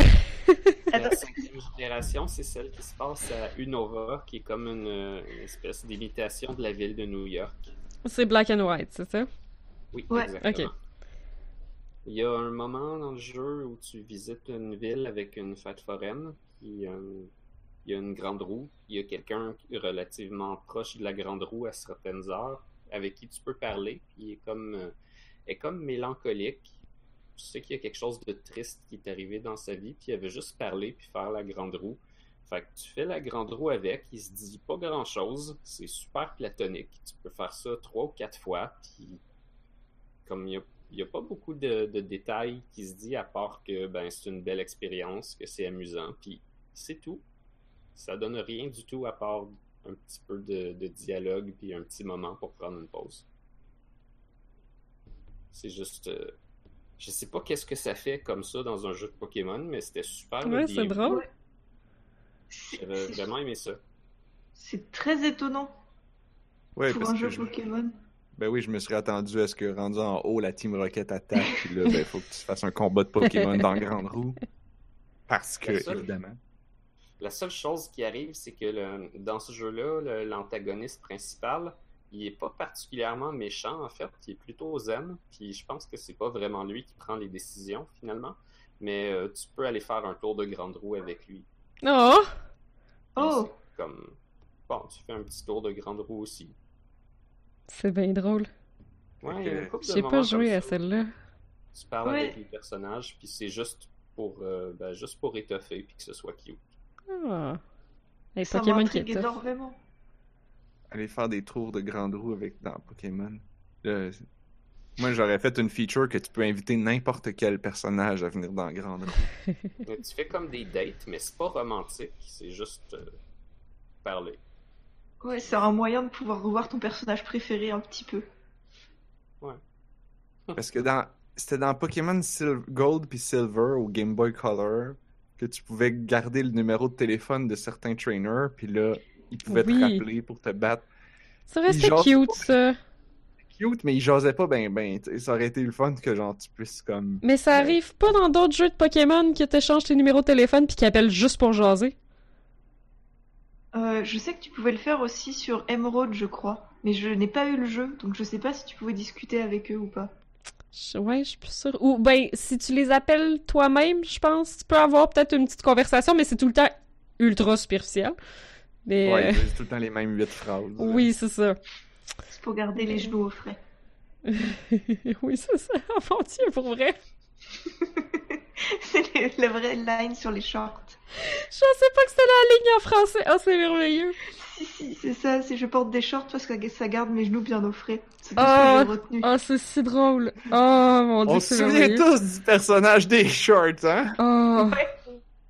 Bah, si t'as son numéro, je pense que tu peux l'appeler pour qu'il te dise ça. Qu'est-ce que t'as à me dire aujourd'hui? Ah, les shorts! Ah, Ah, Encore un beau jour pour les shorts. On est le Euh. 24 décembre, il fait une tempête de neige. Mais là, mes shorts! Non, c'est tellement, c'est toujours un monde idyllique. Je pense que Pokémon Sword and Shield, c'est la première fois qu'il qu'il y a de la météo, ça se peut-tu? Non, mais il y a toujours des. le- le- la, la ville de la neige, là, Ouais, dans mais- Pokémon. La ville de la neige est tout le temps dans la neige, puis toutes les autres villes sont jamais dans la neige. Je suis pas sûre que Mais c'est de la météo. Il y avait mais- la ville de la pluie aussi sur euh, Saphir et, et Ruby. Ah oui. Mais pareil, il y avait de la pluie que dans certaines zones, je crois. Oui, c'est ça, c'est juste, il y a- une ville qui fait vraiment pitié, tu sais. Je pense que ça arrivait rarement dans, dans Diamant et Perle, qu'il y avait des averses. Ah, peut-être. Ouais. Je pense qu'il y avait une mécanique justement que tu trouvais d'autres Pokémon selon la météo. Mhm. Mais rien de trop extrême. C'est- Mhm. Mais comment est-ce que tu trouves euh, Pokémon Bouclier, euh, Marianne? Alors, je l'ai pas fini et j'avance lentement dessus. À la base, je pensais que je l'achèterais pas. Parce que la façon dont il avait été vendu, j'étais là, bon, ça y est, cette fois c'est la génération pour les enfants, il est temps d'arrêter. Ah, ah oui, à cause de quoi? Parce que, je sais pas, c'est j'ai vu- c'est les Gigamax, je crois, où je me suis Ah. dit, là, là, on est allé trop loin. Ouais, ok, je comprends. Et Parce que moi, dans le marketing, j'avais vu le camping puis la cuisine, ça, j'étais super contente. Oh my God. Mais c'est vrai que le Gigamax, je comprends. Ouais, et puis le, tout le tout l'espèce de comment dirais-je de mauvaise publicité qu'il y a eu sur le fait qu'il allait manquer plein de Pokémon, etc. Ouais. Je me suis dit bon, peut-être Ça leur a fait mal, ça. Et puis j'ai regardé des gens qui ont fait des let's play dessus et je me suis rendu compte qu'ils avaient modélisé tous les environnements et que c'était super mignon et tout. Et ils ont mis mon mouton aussi en avant en mode regarde. Ah ah ah! Et du coup, j'ai mordu à l'hameçon. Ah, c'est Woulou? Woulou. Ouais, J'ai mordu à l'hameçon parce qu'en fait, je trouve que c'est le Pokémon qu'on aurait trop voulu avoir quand on était petit et Ouais. maintenant il est là. Et du coup, c'est dommage de juste pas y jouer alors qu'il est là maintenant. Oh, Je trouve ça vraiment drôle que Dranziar soit dans le chat parce que j'espérais qu'il soit là. Parce que, quand- parce que Woulou est, est sorti vraiment souvent dans le chat de Pokémon à Job. Parce que oui, on a un canal Pokémon dans le chat de Job. Et euh, Woulou euh, est là souvent. C'est Je pense normal. qu'on a un, émo- on a un emoji custom avec Woulou. Oh! C'est trop bien. Mais non, mais moi, j'ai le premier Pokémon que j'ai capturé, c'était un Wooloo et j'ai fait toute mon aventure avec. Et on- j'ai appris récemment que, en fait, c'est un Pokémon qui est pas très bien. Mais je m'en fiche. Je Mais les mignons- la fin. Tous ceux qui sont Oui. mignons, c'est toujours comme ça. Ils sont toujours poches. Et puis, je C'est rêve d'une équipe avec tous les moutons du jeu. Oh, oh, mais oui. Mais c'est, C'est en Pharos, il doit être quand même bon, par exemple. Il me semble qu'en Ouais. Pharos, il est bien. Et Cabriolet n'est pas si mauvais. Enfin, en tout cas, moi, j'y ai cru à Cabriolet, donc euh, Ah, je c'est le qui? aussi dans mon équipe. C'est celui qu'ils avaient sorti dans la, la version qui se passait en France. Ah oui. Et euh, sur la jaquette, tu pensais que tu pouvais le chevaucher et traverser toute la France à dos de mouton. Et Oh. c'était faux. Oh J'ai beaucoup pleuré. Oh, Je comprends. Ah oui, non, j'ai- j'aime bien euh, son évolution. ouais. c'est Ouais, qui Cabriolet en anglais? C'est Skido puis Gogoat. Oui, et en français, c'est chevre... Chevroum et, et Cabriolet. Hey, se sont forcés sur les En noms. hein. plus, ils ont Ah des ouais. véhicules. Oui, Comment ouais, tu peux ne pas traverser tout le pays avec? Ben oui. donc voilà. Ah. Et du coup, non, mais du coup, le dernier Pokémon, donc je l'ai pas fini, mais je le trouve plutôt pas mal pour l'instant. Et j'aime bien en fait le travail qu'ils ont fait pour te donner vie un peu à l'atmosphère et l'ambiance de Pokémon, qui est, je trouve, plutôt bien. Enfin, même si toutes les maisons sont strictement les mêmes, elles sont décorées et rien que ça, je trouve que ça donne un petit côté, euh, un petit côté sympa. C'est vrai que c'est toujours très très statique. euh, Ouais, oui, oui. Ouais. Mais enfin, Très carré. je. Et au final, j'aime bien les Gigamax parce que quand on les met dans les arènes, la musique devient juste complètement folle et je trouve ça juste génial. Oh, c'est cool ça. Oh shit, ça c'est le genre de feature pour, pour moi, ça. Ah, ça Ouais. sonne chouette ça. Faudra que je trouve une vidéo de ça, là. Ben, ça, ça m'amène en fait euh, au point que je voulais. euh, que- euh, auquel j'avais pensé quand, quand Narf a apporté ton sujet de maîtrise euh, dans notre chat privé. Euh, je, je sais pas.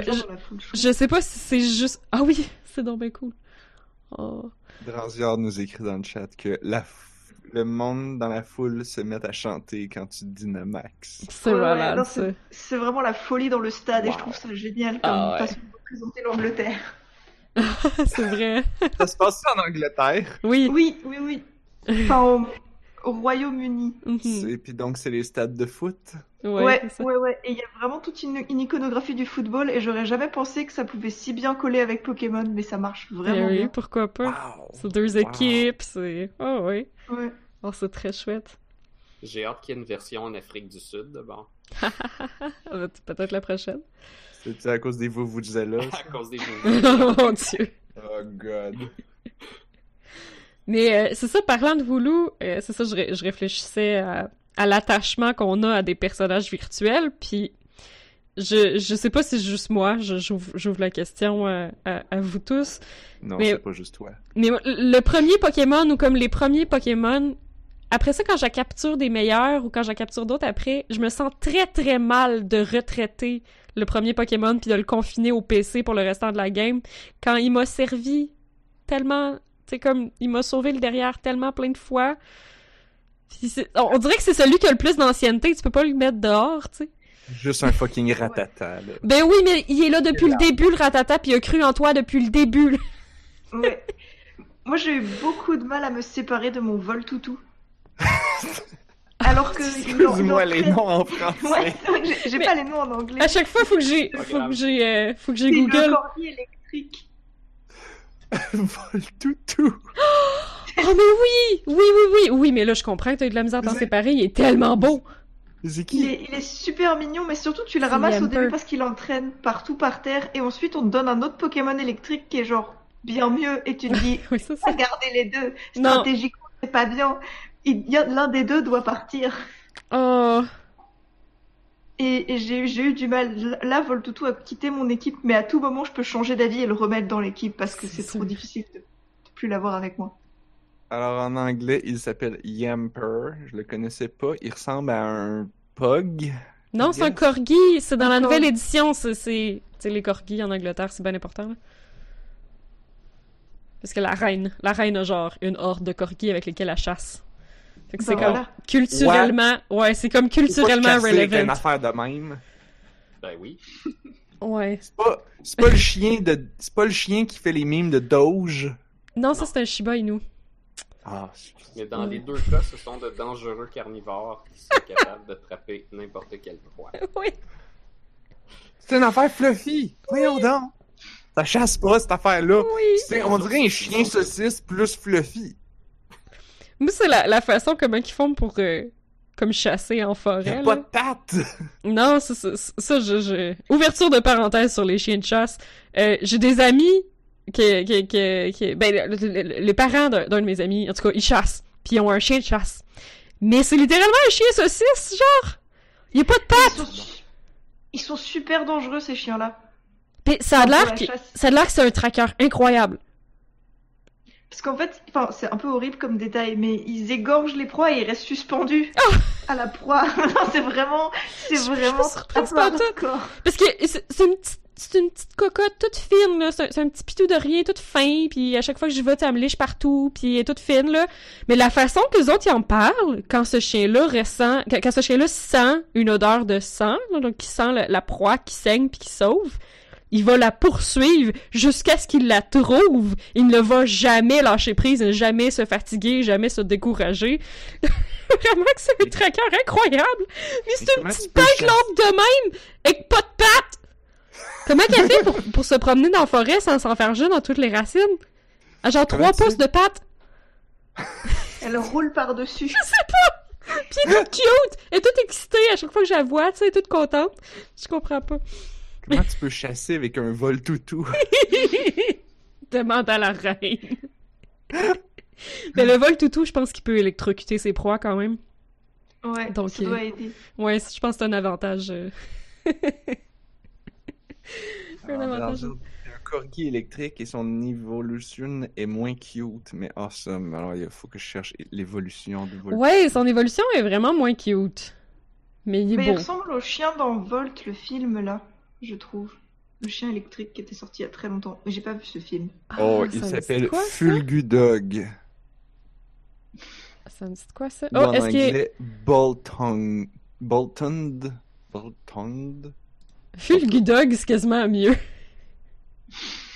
Oh, Bolton, parce que c'est peut-être comme un Dashend, mais il bolt. Puis il fait des, Ouais. des bolts électriques, peut-être. Ouais, hand, c'est comme hand. Ah, aussi. Et là, on a une question dans le chat. Est-ce que quelqu'un a un avis sur Temtem? Est-ce Nope. que vous avez testé Temtem? Non, mais là, je vois que sur mon... En tout cas, c'est- si la personne dans le chat euh, est tannée de nous écouter, euh, je vois en ce moment que sur Twitch, il y a Strippin qui est en train de, de streamer Temtem. Donc, ça, ça peut être... euh, Ben, en fait, ouais, c'est vrai, dans le fond, euh, avec Twitch, je pense qu'on peut juste cliquer Temtem puis voir c'est qui le stream. Donc, Ouais. euh, il y a moyen d'aller voir. Il n'est pas, il est pas officiellement sorti encore. Moi, Ouais, j'attendais mais le, le release. Il est en, il est pré-release depuis hier, je crois. Et moi, j'y ai joué un tout petit peu juste Ah avant oui? le podcast, ouais.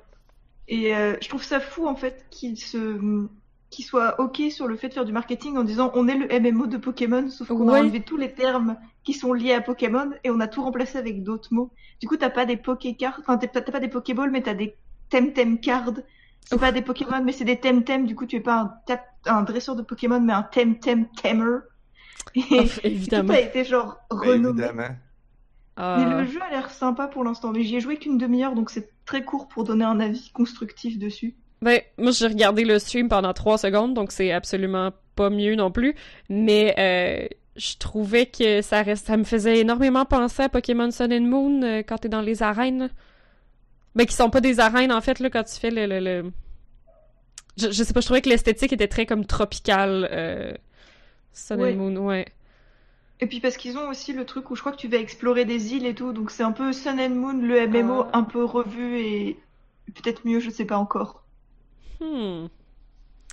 Je pense que ça va être populaire, par exemple, parce que, je veux dire, les combats de Pokémon, c'est déjà populaire. Et pouvoir faire tout ça euh, dans, dans un mémo sans devoir, comme, aller chercher quelqu'un en particulier. Tu sais, j'imagine que les- le PVP va être, comme, plus inclus, plus faire partie du jeu. Ouais. Je crois que tu peux attaquer, enfin tu peux demander aux gens que tu croises s'ils veulent faire un combat contre toi. Ouais, ça va être. euh, Parce que si j'ai bien compris, là, dans Pokémon épée et bouclier, euh... il y a une zone très ouverte dans laquelle tu peux te promener, puis il y a des raids que tu peux faire à plusieurs. Mais tu vas pas croiser d'autres joueurs quand tu te promènes dans la zone, non? Euh, Le- je crois que tu peux voir leur tente de camping, mais je suis pas Ah. sûre parce que j'ai pas, j'ai pas encore payé le online de Nintendo. J'attends Animal Crossing. Ah! mais il me semble faut que, que tu tu vois payes! les, les Ben tentes. oui. Pouvoir pensé à jouer avec les- tes amis. Ben oui, j'ai pas pensé à ça, c'est vrai. Ah, je vois dans le chat que si on est online, on voit du monde au random. Ah, ok.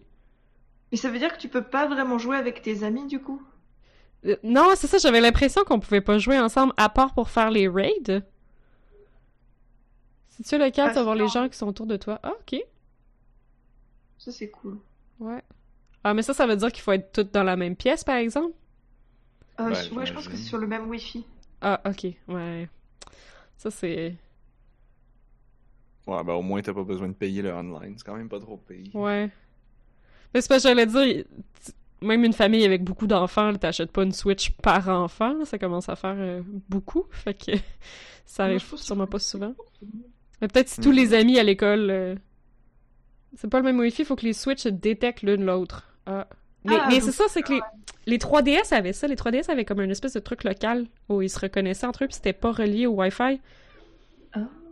Et Euh, c'est un pas. Wi-Fi différent, c'est un genre de Wi-Fi direct. Ils sont capables de se parler par radio, là. Ouais, mais c'est genre ça. Mais est-ce que la Switch a ça? Tu sais-tu, Blob? Hmm, Ben oui, forcément, mais je sais pas qu'est-ce qu'elle utilise comme. Ah, euh, toi, tu parles du Street Pass, là? Ouais, moi je parle du Street Pass. Ouais. Que je suis genre toujours consterné que ça existe pas sur la Switch. Parce que c'est très à- cool. J'ai joué à Super Smash en local euh, pendant la fin de semaine passée. Puis on avait juste chacun deux Switch, pas de Wi-Fi, pas rien. On a appuyé sur local. On avait une, une salle qui était broadcastée sur ma Switch. Je suis allé dans la salle de mon ami, puis on a fait un combat. En fait, on en a fait plein. Cool. Fait que je sais pas vachement- comment ils faisaient ça, mais selon moi, c'est un genre de Wi-Fi local. Un. Wi-Fi direct, je peux dire. Dranzière nous dit que les deux fonctionnent pas en même temps, par exemple. Fait qu'il faut probablement que tu choisisses quand tu rentres dans la. Je sais plus comment ça. La Wild Zone, je pense en anglais, ou la Wild Ouais. Area. Euh, ouais. C'est les terres sauvages sur la version française. Oh, les terres sauvages. Ça sonne encore plus. euh, Ils sont effectivement sauvages parce que tu peux vraiment te faire tuer par des Pokémon beaucoup trop forts dès le début du jeu si tu fais pas attention. Oh! C'est Ah, intéressant, du ça. Mais le jeu, je pense que le jeu prend vachement en compte le fait que ce soit un monde ouvert, même si l'histoire est très linéaire. Et du coup, tu peux, quand tu vas dans les terres sauvages, tu as vraiment des Pokémon de plein de niveaux différents, mais tu peux pas capturer les Pokémon s'ils sont trop forts pour toi. Par contre, tu peux tout à fait te faire tuer par ces Pokémon-là si tu fuis pas. Ouch. Ok. Je sais pas si j'aimerais ça. C'est vraiment pas une mécanique qui me plaît quand le jeu te dit pas où aller, puis là tu te retrouves à quelque chose qui est trop dur. Bah en fait non, à chaque fois on te dit où aller, mais tu peux passer par les terres sauvages et du coup le jeu a conscience qu'à tout moment tu peux retourner pour te chercher des Pokémon que tu veux qui sont plus forts. Et du coup j'ai presque l'impression que le jeu s'attend à ce que ton équipe change tout le temps et soit toujours au niveau maximum. Et du coup quand tu marches sur les routes, j'ai l'impression de passer mon temps à devoir me soigner ou à devoir faire la cuisine tous les trois pas parce que Ah. les Pokémon se font vachement vite taper, alors qu'ils sont quand même avec un très bon niveau par rapport à là où j'en suis dans l'histoire. Du coup j'ai l'impression que l'équilibrage du jeu a changé et que c'est peut-être à cause de cette, ce truc de monde semi-ouvert. Peut-être qu'ils ont cru qu'ils devaient faire des changements euh, Ouais. ouais, au balancing vu qu'ils mettaient ça. Ah, c'est intéressant ça. Mais il y a, y un XP share maintenant avec tout le monde. Hein. Euh, oui, ouais, ouais, ouais, Tout le monde a l'XP share. Ouais, ok. ouais, dans ton équipe, ouais. Et en même temps, enfin, je pense pas que tu puisses te perdre dans, dans ce jeu parce que, enfin, moi j'ai vraiment l'impression que littéralement tous les cinq pas, on te dit où tu dois aller et quel est ton prochain objectif et que tu le vois sur la carte et qu'à chaque fois que tu rentres dans une ville, il y a un PNJ qui t'attend pour te parler et pour te faire avancer dans l'histoire, en fait. Ok. C'est un jeu pour enfants. Pas que ça soit Ouais. compliqué. Mais dans le fond, comme, ouais, dans, dans le fond, je dis ça. euh, mais tu sais, comme dans. Ben, Skyrim, ça marche pas parce que Skyrim, il s'ajuste, là. Mais mettons, là, je joue à The Witcher. Comme, oui, ma quête est écrite, puis je sais où est-ce qu'elle est, mais le monde est ouvert. Fait que je vais aller partout. si le monde est ouvert, moi, je vais. Si le monde est ouvert, puis ça me dit la quête est au nord, moi, je vais faire le sud, l'est et l'ouest au grand complet avant d'aller faire la quête au nord, juste parce que je peux y aller. Fait que je me fais tout le temps péter par des trucs vraiment trop forts que moi. Puis là, je me dis, ben là, je pouvais y aller, c'était là. c'est pas juste, je me fais ramasser. Mais ouais, c'est peut-être juste moi, dans le fond, ouais. Non, mais c'est semi-ouvert. T'as que certaines zones que tu peux explorer. Vraiment. Je pense que ça balance le truc à peu près. Ah, ok, intéressant. Ouais, mais c'est vrai que ça, c'est vrai que ça reste un jeu pour jeunes aussi, là. Faut pas, euh, faut pas trop les décourager. J'avais pas vu ça comme ça. Sinon, t'as joué à Sea of Thieves. Ça, c'est un jeu pour euh, former des amitiés. Alors, oui et non. Mais euh, du coup, si vous savez, connaissez pas trop le jeu, c'est un jeu où tu incarnes un pirate euh, dans un monde ouvert entre guillemets, enfin sur une map très définie où tu as un certain nombre d'îles qui changent jamais. Et à chaque fois que tu arrives dans une partie, tu es rattaché à un bateau. Donc soit c'est un bateau pour deux, trois ou quatre joueurs, mais tu peux jouer tout seul sur un bateau à un joueur, enfin à deux joueurs, pardon. Et euh, en fait, tu entre guillemets, tu as pas de progression dans le jeu, dans le sens où un nouveau joueur ou quelqu'un qui a joué 50 heures sont assez à égalité quand tu lances une partie. La seule différence, c'est entre guillemets ce que tu as acquis comme connaissance du jeu et le fait de Ah. savoir comment marchent les armes ou de connaître un peu le fonctionnement du jeu. Mais vous avez pas de. Genre, t'as pas des power-up parce que t'as joué plus longtemps. Le seul truc que tu peux gagner, c'est des cosmétiques. Et donc, clairement, tu farmes pour être le plus beau des pirates. Et, euh, c'est très valable. jeu. Oui. C'est un bon, une bonne expérience de MMO, même si c'est des serveurs où t'as pas beaucoup de joueurs en même temps. Tu peux vivre plein d'aventures différentes et rencontrer plein de personnes différentes. Mais le jeu encourage beaucoup, euh, comment dirais-je, l'adversité, euh, puisque tout le monde peut être sur des quêtes différentes. Donc quand tu croises des joueurs, ils ont potentiellement des trésors à bord, et tu peux tout à fait les agresser pour voler leurs trésors et les vendre à leur place. C'est comme une façon de leur rendre service où tu te rends toi au service et toi et tu les tues eux. Mais euh, c'est une forme de c'est une forme de piraterie qui est correcte pour le jeu. Et du coup, Ouais, c'est comme des vrais pirates. là. Ouais, c'est C'est comme on s'imagine dans notre imaginaire que les pirates étaient. Voilà, mais du coup, t'as, comme qui dirait, t'as beaucoup de méfiance en fait quand tu croises des joueurs et le jeu met pas trop en place de choses pour faciliter la communication. Donc, quand tu as envie de d'être plus amical avec les gens, c'est presque un défi. Et moi, c'est un truc que je trouve très amusant. Quand je Mhm. joue toute seule, j'ai tendance à habiller mon bateau comme si, genre, mettre des couleurs vachement visibles, mais pas agressives, mettre un drapeau blanc et partir avec ma canne à pêche. Et genre, quand je croise les gens, j'essaye d'établir le dialogue et de les saluer gentiment, de j'ai pas de trésor. Et du coup, je suis un peu en mode, si tu m'attaques, tu gagnes rien. Si tu coules mon bateau, je perds rien. Et j'arrive comme ça à, à sociabiliser avec des gens que je connais pas du tout. Et à vivre des trucs Oh. assez improbables. Mais, quoi euh, Alors, ça m'est arrivé de me retrouver une soirée où j'ai pêché, où je pêchais dans mon coin toute seule, puis j'ai vu un bateau qui passait au loin, mais j'ai pas trop vu ce que c'était. Puis d'un seul coup, j'ai vu des gens qui étaient sur mon bateau et je me suis dit, tiens, qu'est-ce qu'ils font? Et ils étaient en train de se planquer, comme tu te planquerais pour t'infiltrer sur un bateau pour voler des trésors. Et du coup, j'ai commencé à leur parler en leur expliquant que j'avais pas de trésor et que j'étais en train de faire de la pêche et que je les voyais et que bah, ils pouvaient repartir s'ils voulaient. Et ils sont restés sur mon bateau en fait. Et j'ai mis du temps avant de me rendre compte qu'en fait, j'avais tout un galion de pirates expérimentés qui jouaient à cache-cache sur mon bateau pendant que je faisais de la pêche. Et je me suis retrouvée à les embarquer comme ça à travers tout l'océan et je me suis fait attaquer par des événements du jeu. Genre, il y a eu un kraken, il y a eu un petit bateau de squelettes qui m'ont attaqué et du coup, ils m'ont aidé à défendre le bateau parce qu'ils avaient plus de bateau, eux. Et, euh, et on Oh. se promenait comme ça pendant un moment. Et puis, à un moment donné, je les voyais plus sur mon bateau. Et je les cherchais, j'étais en train d'arriver sur une île où j'avais une quête à faire, je les trouvais plus. Puis j'ai entendu comme une explosion et en fait, ils ont fait exploser mon bateau par erreur et du coup, ils sont morts et je les ai perdus de vue et j'avais pas de moyen de les recontacter. Et du coup, je suis repartie faire mes trucs de pêche et je crois que 20 minutes plus tard, à l'autre bout de la map, je les ai recroisés par erreur et ils sont remontés sur mon bateau. Ah, mais non! si, si. Et on a joué de la musique ensemble et tout. Et oui, Oh, c'est vrai, la seule mécanique. Ouais, c'est la seule mécanique amicale et pacifique du jeu, c'est que quand tu joues de la musique, les autres joueurs se synchronisent automatiquement avec toi. Tu peux faire des petits concerts comme ça. Oh, Et Oh. le seul truc qui euh, encourage l'échange positif entre les joueurs.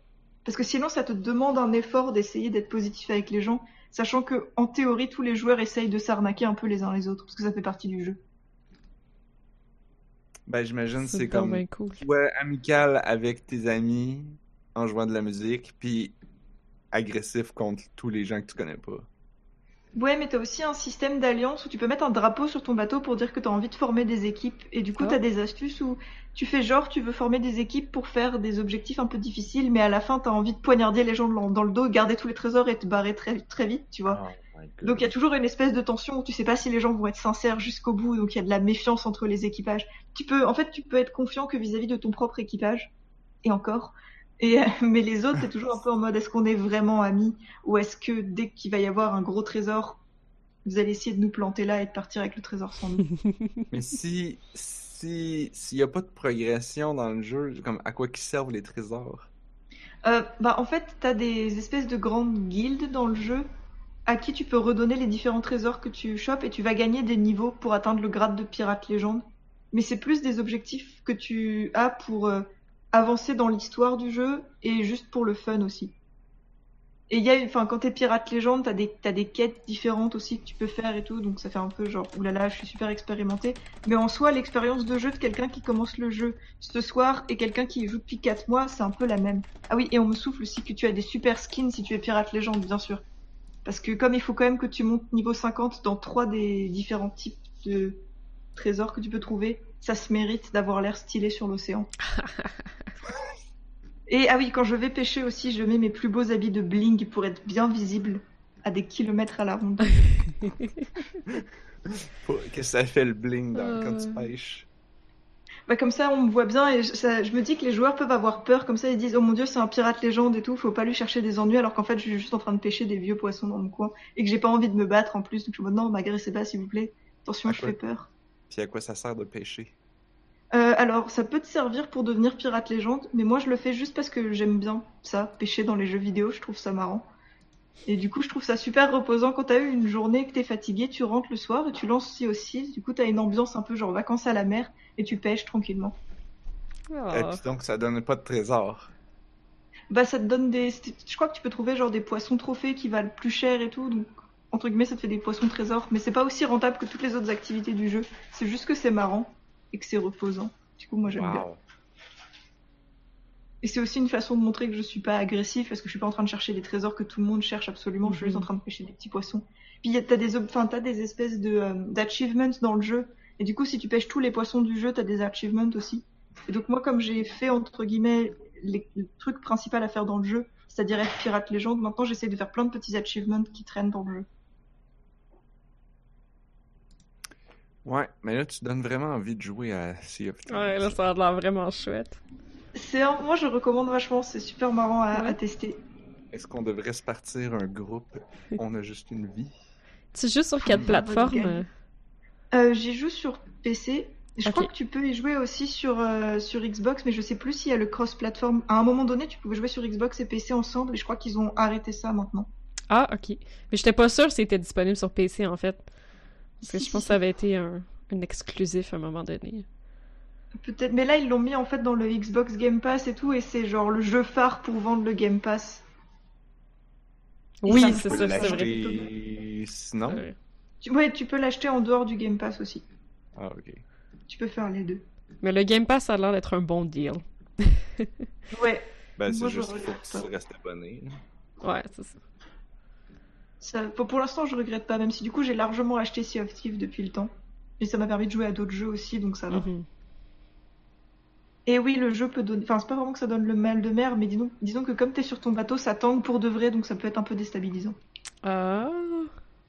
Mais l'eau est vraiment très jolie. C'est mon argument. Oui, c'est vrai. Ça, j'ai vu ça dans des screenshots. Euh, c'est, Il y a, pas, a beaucoup de choses à faire. Là. Il faut que l'eau soit vraiment belle dans un jeu de pierre. bah ouais, mais je trouve que tu peux vraiment avoir du plaisir à juste te promener pour voir les différentes îles et voir l'océan et juste faire ta croisière un peu. Hmm. Ça peut cacher le croisière simulator que personne n'attendait. Simulateur de croisière. Hey, euh, il est rendu tard.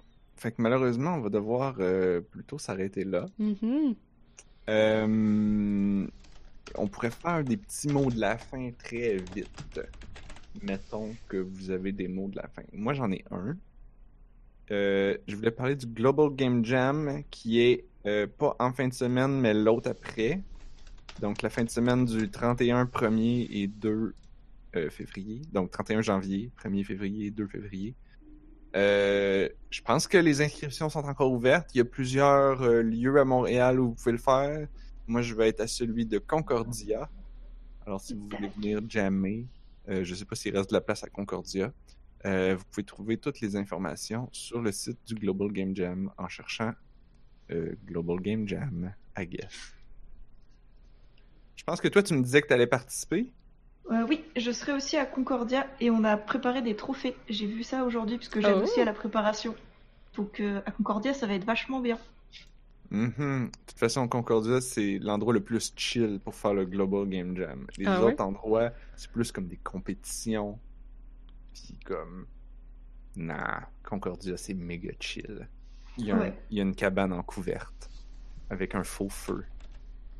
C'est le meilleur endroit.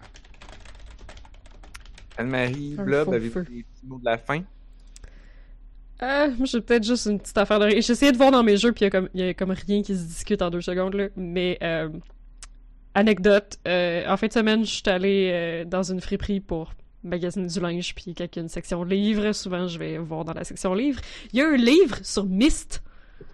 Donc, j'ai acheté le livre sur Myst, le jeu vidéo Myst. M-Y-S-T, ouais. Oui, oui. Ok, c'est bon. Il y a comme personne qui avait allumé, fait que je suis genre... Ben, euh, j'attendais, j'ai comme quel genre de livre? ben, je le sais pas. Le mist. Le cheat guide? Le, le, le truc qui Non, un des- roman. Oh. Un roman, ouais. Fait que j'ai Ah, hâte a- de, j'ai hâte de lire ça. Il est quand même a gros en plus. Il y en a eu plein? L'histoire de Mist est, est curieuse, mystérieuse. Ben oui. Fait que j'ai, super hâte de lire ça. Non, c'est vraiment un roman, puis c'est comme un bon roman. comme en forme de poche, puis il est vraiment épais. Fait que, en tout cas, je- je- ça risque de me prendre du temps parce que je suis en train de lire Dune. Fait que j'en ai pour un, un maudit bout parce que je veux Oh toutes les lire, là, parce que je les ai toutes. Euh... mais à un moment donné, je vais vous revenir là-dessus. euh, Le roman de Myst. Wow. Blob, est-ce que tu as un mot de la fin? Euh, moi, de ce temps-ci, je joue un petit peu à Super Metroid. J'ai essayé quelques techniques de speedrun, vu que je jouais à Super Smash avec beaucoup de détails. J'ai comme appris que mes doigts étaient plus vite que je pensais, fait que j'ai essayé des trucs de doigts qui bougent vite, puis ben, il y a certaines choses que j'arrive à faire. Fait que je suis quand même fier de mon coup, mais ça prend des années de pratique faire ce genre de choses-là. Je vais me contenter si je suis capable de faire le jeu en une heure un jour, peut-être. Pas pire, pas pire. On verra. Mais euh, sinon, je vais m'acheter euh, Monster Hunter World Iceborne, probablement. Oh, j'ai entendu que des tous bonnes. Mes euh, amis ils l'ont acheté. Ah. Ça prend des amis pour jouer à ça, je pense. Non, mais c'est le fun. Et toi, Marianne, est-ce que tu as un mot de la fin? Euh, bah, je vous remercie de m'avoir accueilli sur votre podcast. Est-ce que tu- bien. Est-ce que Et je vais tu... pouvoir tout réécouter pour prendre des références. Merveilleux. Peut-être que tu pourrais plugger euh, ton site ou ton Twitter ou ton n'importe quoi, là, si n'importe quoi Euh, oui, que tu veux plugger. Je peux mettre mon Twitter et mon, et mon Itch.io, faut que je les retrouve. Je me suis pas préparé. Attends, si. Je sais, j'aurais dû te- je t'aurais dû t'avertir d'avance. Suite. Et Je l'ai pas fait. peux- Est-ce que Ah, mais le, le Itch.io, je l'ai mis en lien quand j'ai partagé le podcast aujourd'hui. Je mets Ah, ça ben, sur je peux le donner. Alors- directement, du coup Le, le Itch.io, je l'ai, l'adresse c'est Aneton. Ça s'écrit avec un H, H-A-N-E-T-O-N, itch.io. Et sinon, c'est sur Twitter? Euh, oui. J'ai mon- Bah, je peux mettre mon Twitter. Euh, Je, je vous le mets dans le chat directement Bah, tu peux nous le dire pour les gens Ah, qui nous écoutent en audio. Oh Alors, du coup, c'est un at Anneton avec un H majuscule et un 0 à la place du N. Euh, du O. Ouh, ça y est, c'est pas clair du tout. Je vais peut-être les plaies. du coup, c'est at Anneton, H majuscule A-N-E-T 0-N. Ah ah, parfait. J'ai réussi à peu près. C'est parfait. Alors, euh, c'est ce qui termine euh, ce podcast. Si vous avez aimé ça, vous pouvez vous abonner en allant sur notre site web onajustunevie.ca. On est sur Apple Podcasts, sur YouTube et des fois un petit peu sur Twitter et Facebook. On est euh, distribué aussi sur l'entredugeek.net. Si vous voulez nous écrire par courriel, vous pouvez faire ça à info at onajustunevie.ca. Merci à toutes les nombreuses personnes qui étaient dans le chat. C'était vraiment cool à soir. Mhm, Merci d'avoir Euh, si vous voulez poursuivre la conversation, on est euh, sur Discord. Le lien, euh, le, le- le widget Discord est sur notre site web euh, dans la barre à gauche. Et je vais mettre le lien dans le chat en ce moment. Euh, merci à Anne-Marie et Blob d'avoir été là avec moi. Un gros merci à Marianne d'être venue Merci beaucoup. De tous ces projets vraiment cool et de ces jeux vraiment cool avec nous. Euh, si jamais tu fais d'autres trucs cool, ben, tu reviendras nous revoir. Mhm. Ben oui, on veut le savoir. Merci. ça va nous faire plaisir d'y jouer. Moi, je vais essayer Go Goblins. Oh, ah, bah, je veux bien des retours aussi dessus. Oui, parfait. on peut s'en parler sur le Discord. Yes. Et sinon, on se retrouve la semaine prochaine parce que... On, a juste une vie.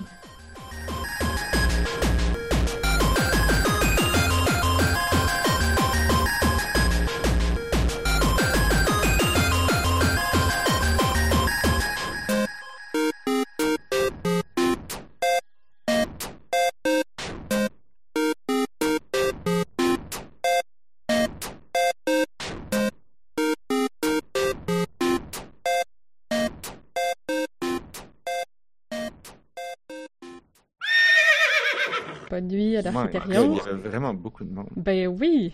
C'est plein. En plus, c'est pas des noms que je reconnais. Moi non plus. Cette Non, fois-ci, c'est pas nécessairement toutes mes amies. Marianne, est-ce que tu avais Ben partagé le lien? Oui, j'ai partagé. Ah, Euh, ah. je, je reconnais deux noms dans le chat. Ah, ok. Ben merci d'avoir été là. Je vais diffuser à ma famille pour les obliger à réécouter la rediffusion. Je leur faire bisous s'ils arrivent jusqu'ici. Oui, ah oui, oui, oui. Ben oui, c'est vrai. Je vais garder ce bout-là dans le blooper. Hey, vous savez que à- Camille m'a écrit tantôt pour me dire qu'elle écoutait le podcast de la semaine passée, puis elle disait que le meilleur bout, c'était quand on disait que euh, le prochain jeu de Kojima, ça va être un jeu où tu joues le rôle de Kojima en train de porter son Death Stranding sur PC. J'étais comme, je me souviens pas pantoute d'avoir dit ça. Ah, moi je me rappelle. qu'on en dit des niaiseries? Ah oui, on a C'est vrai dit qu'on dit beaucoup de niaiseries, mais ça c'était très dit très drôle. longtemps. Et ce sera un bon jeu. Ah ah. C'est ça. Non mais non mais le jeu, le jeu c'est qu'il faut porter le jeu. Non, c'est que tu joues le Tu rôle joues de Kojima qui porte le jeu, mais tu le portes pour de- vrai. C'était pas oui. ça? Ouais, c'est ça. Est-ce que tu dois le porter sur ton Ah oui, non! C'est qu'on crowdsourçait, je pense. On avait dit qu'il allait crowdsourcer. Ah, mais ça, c'est meilleur, par exemple, qu'il faut le porter sur son dos, là. C'est vraiment un meilleur jeu de... Mhm. Ah, oh, porter dans ce sens-là? Ben, comme dans Death Stranding, c'est juste ça que tu fais. Oh my god, j'ai ben oui. pas compris. Ouais, oh ouais. Oh là là. C'est clever, ça. Ok, mais vraiment, on en dit des niaiseries.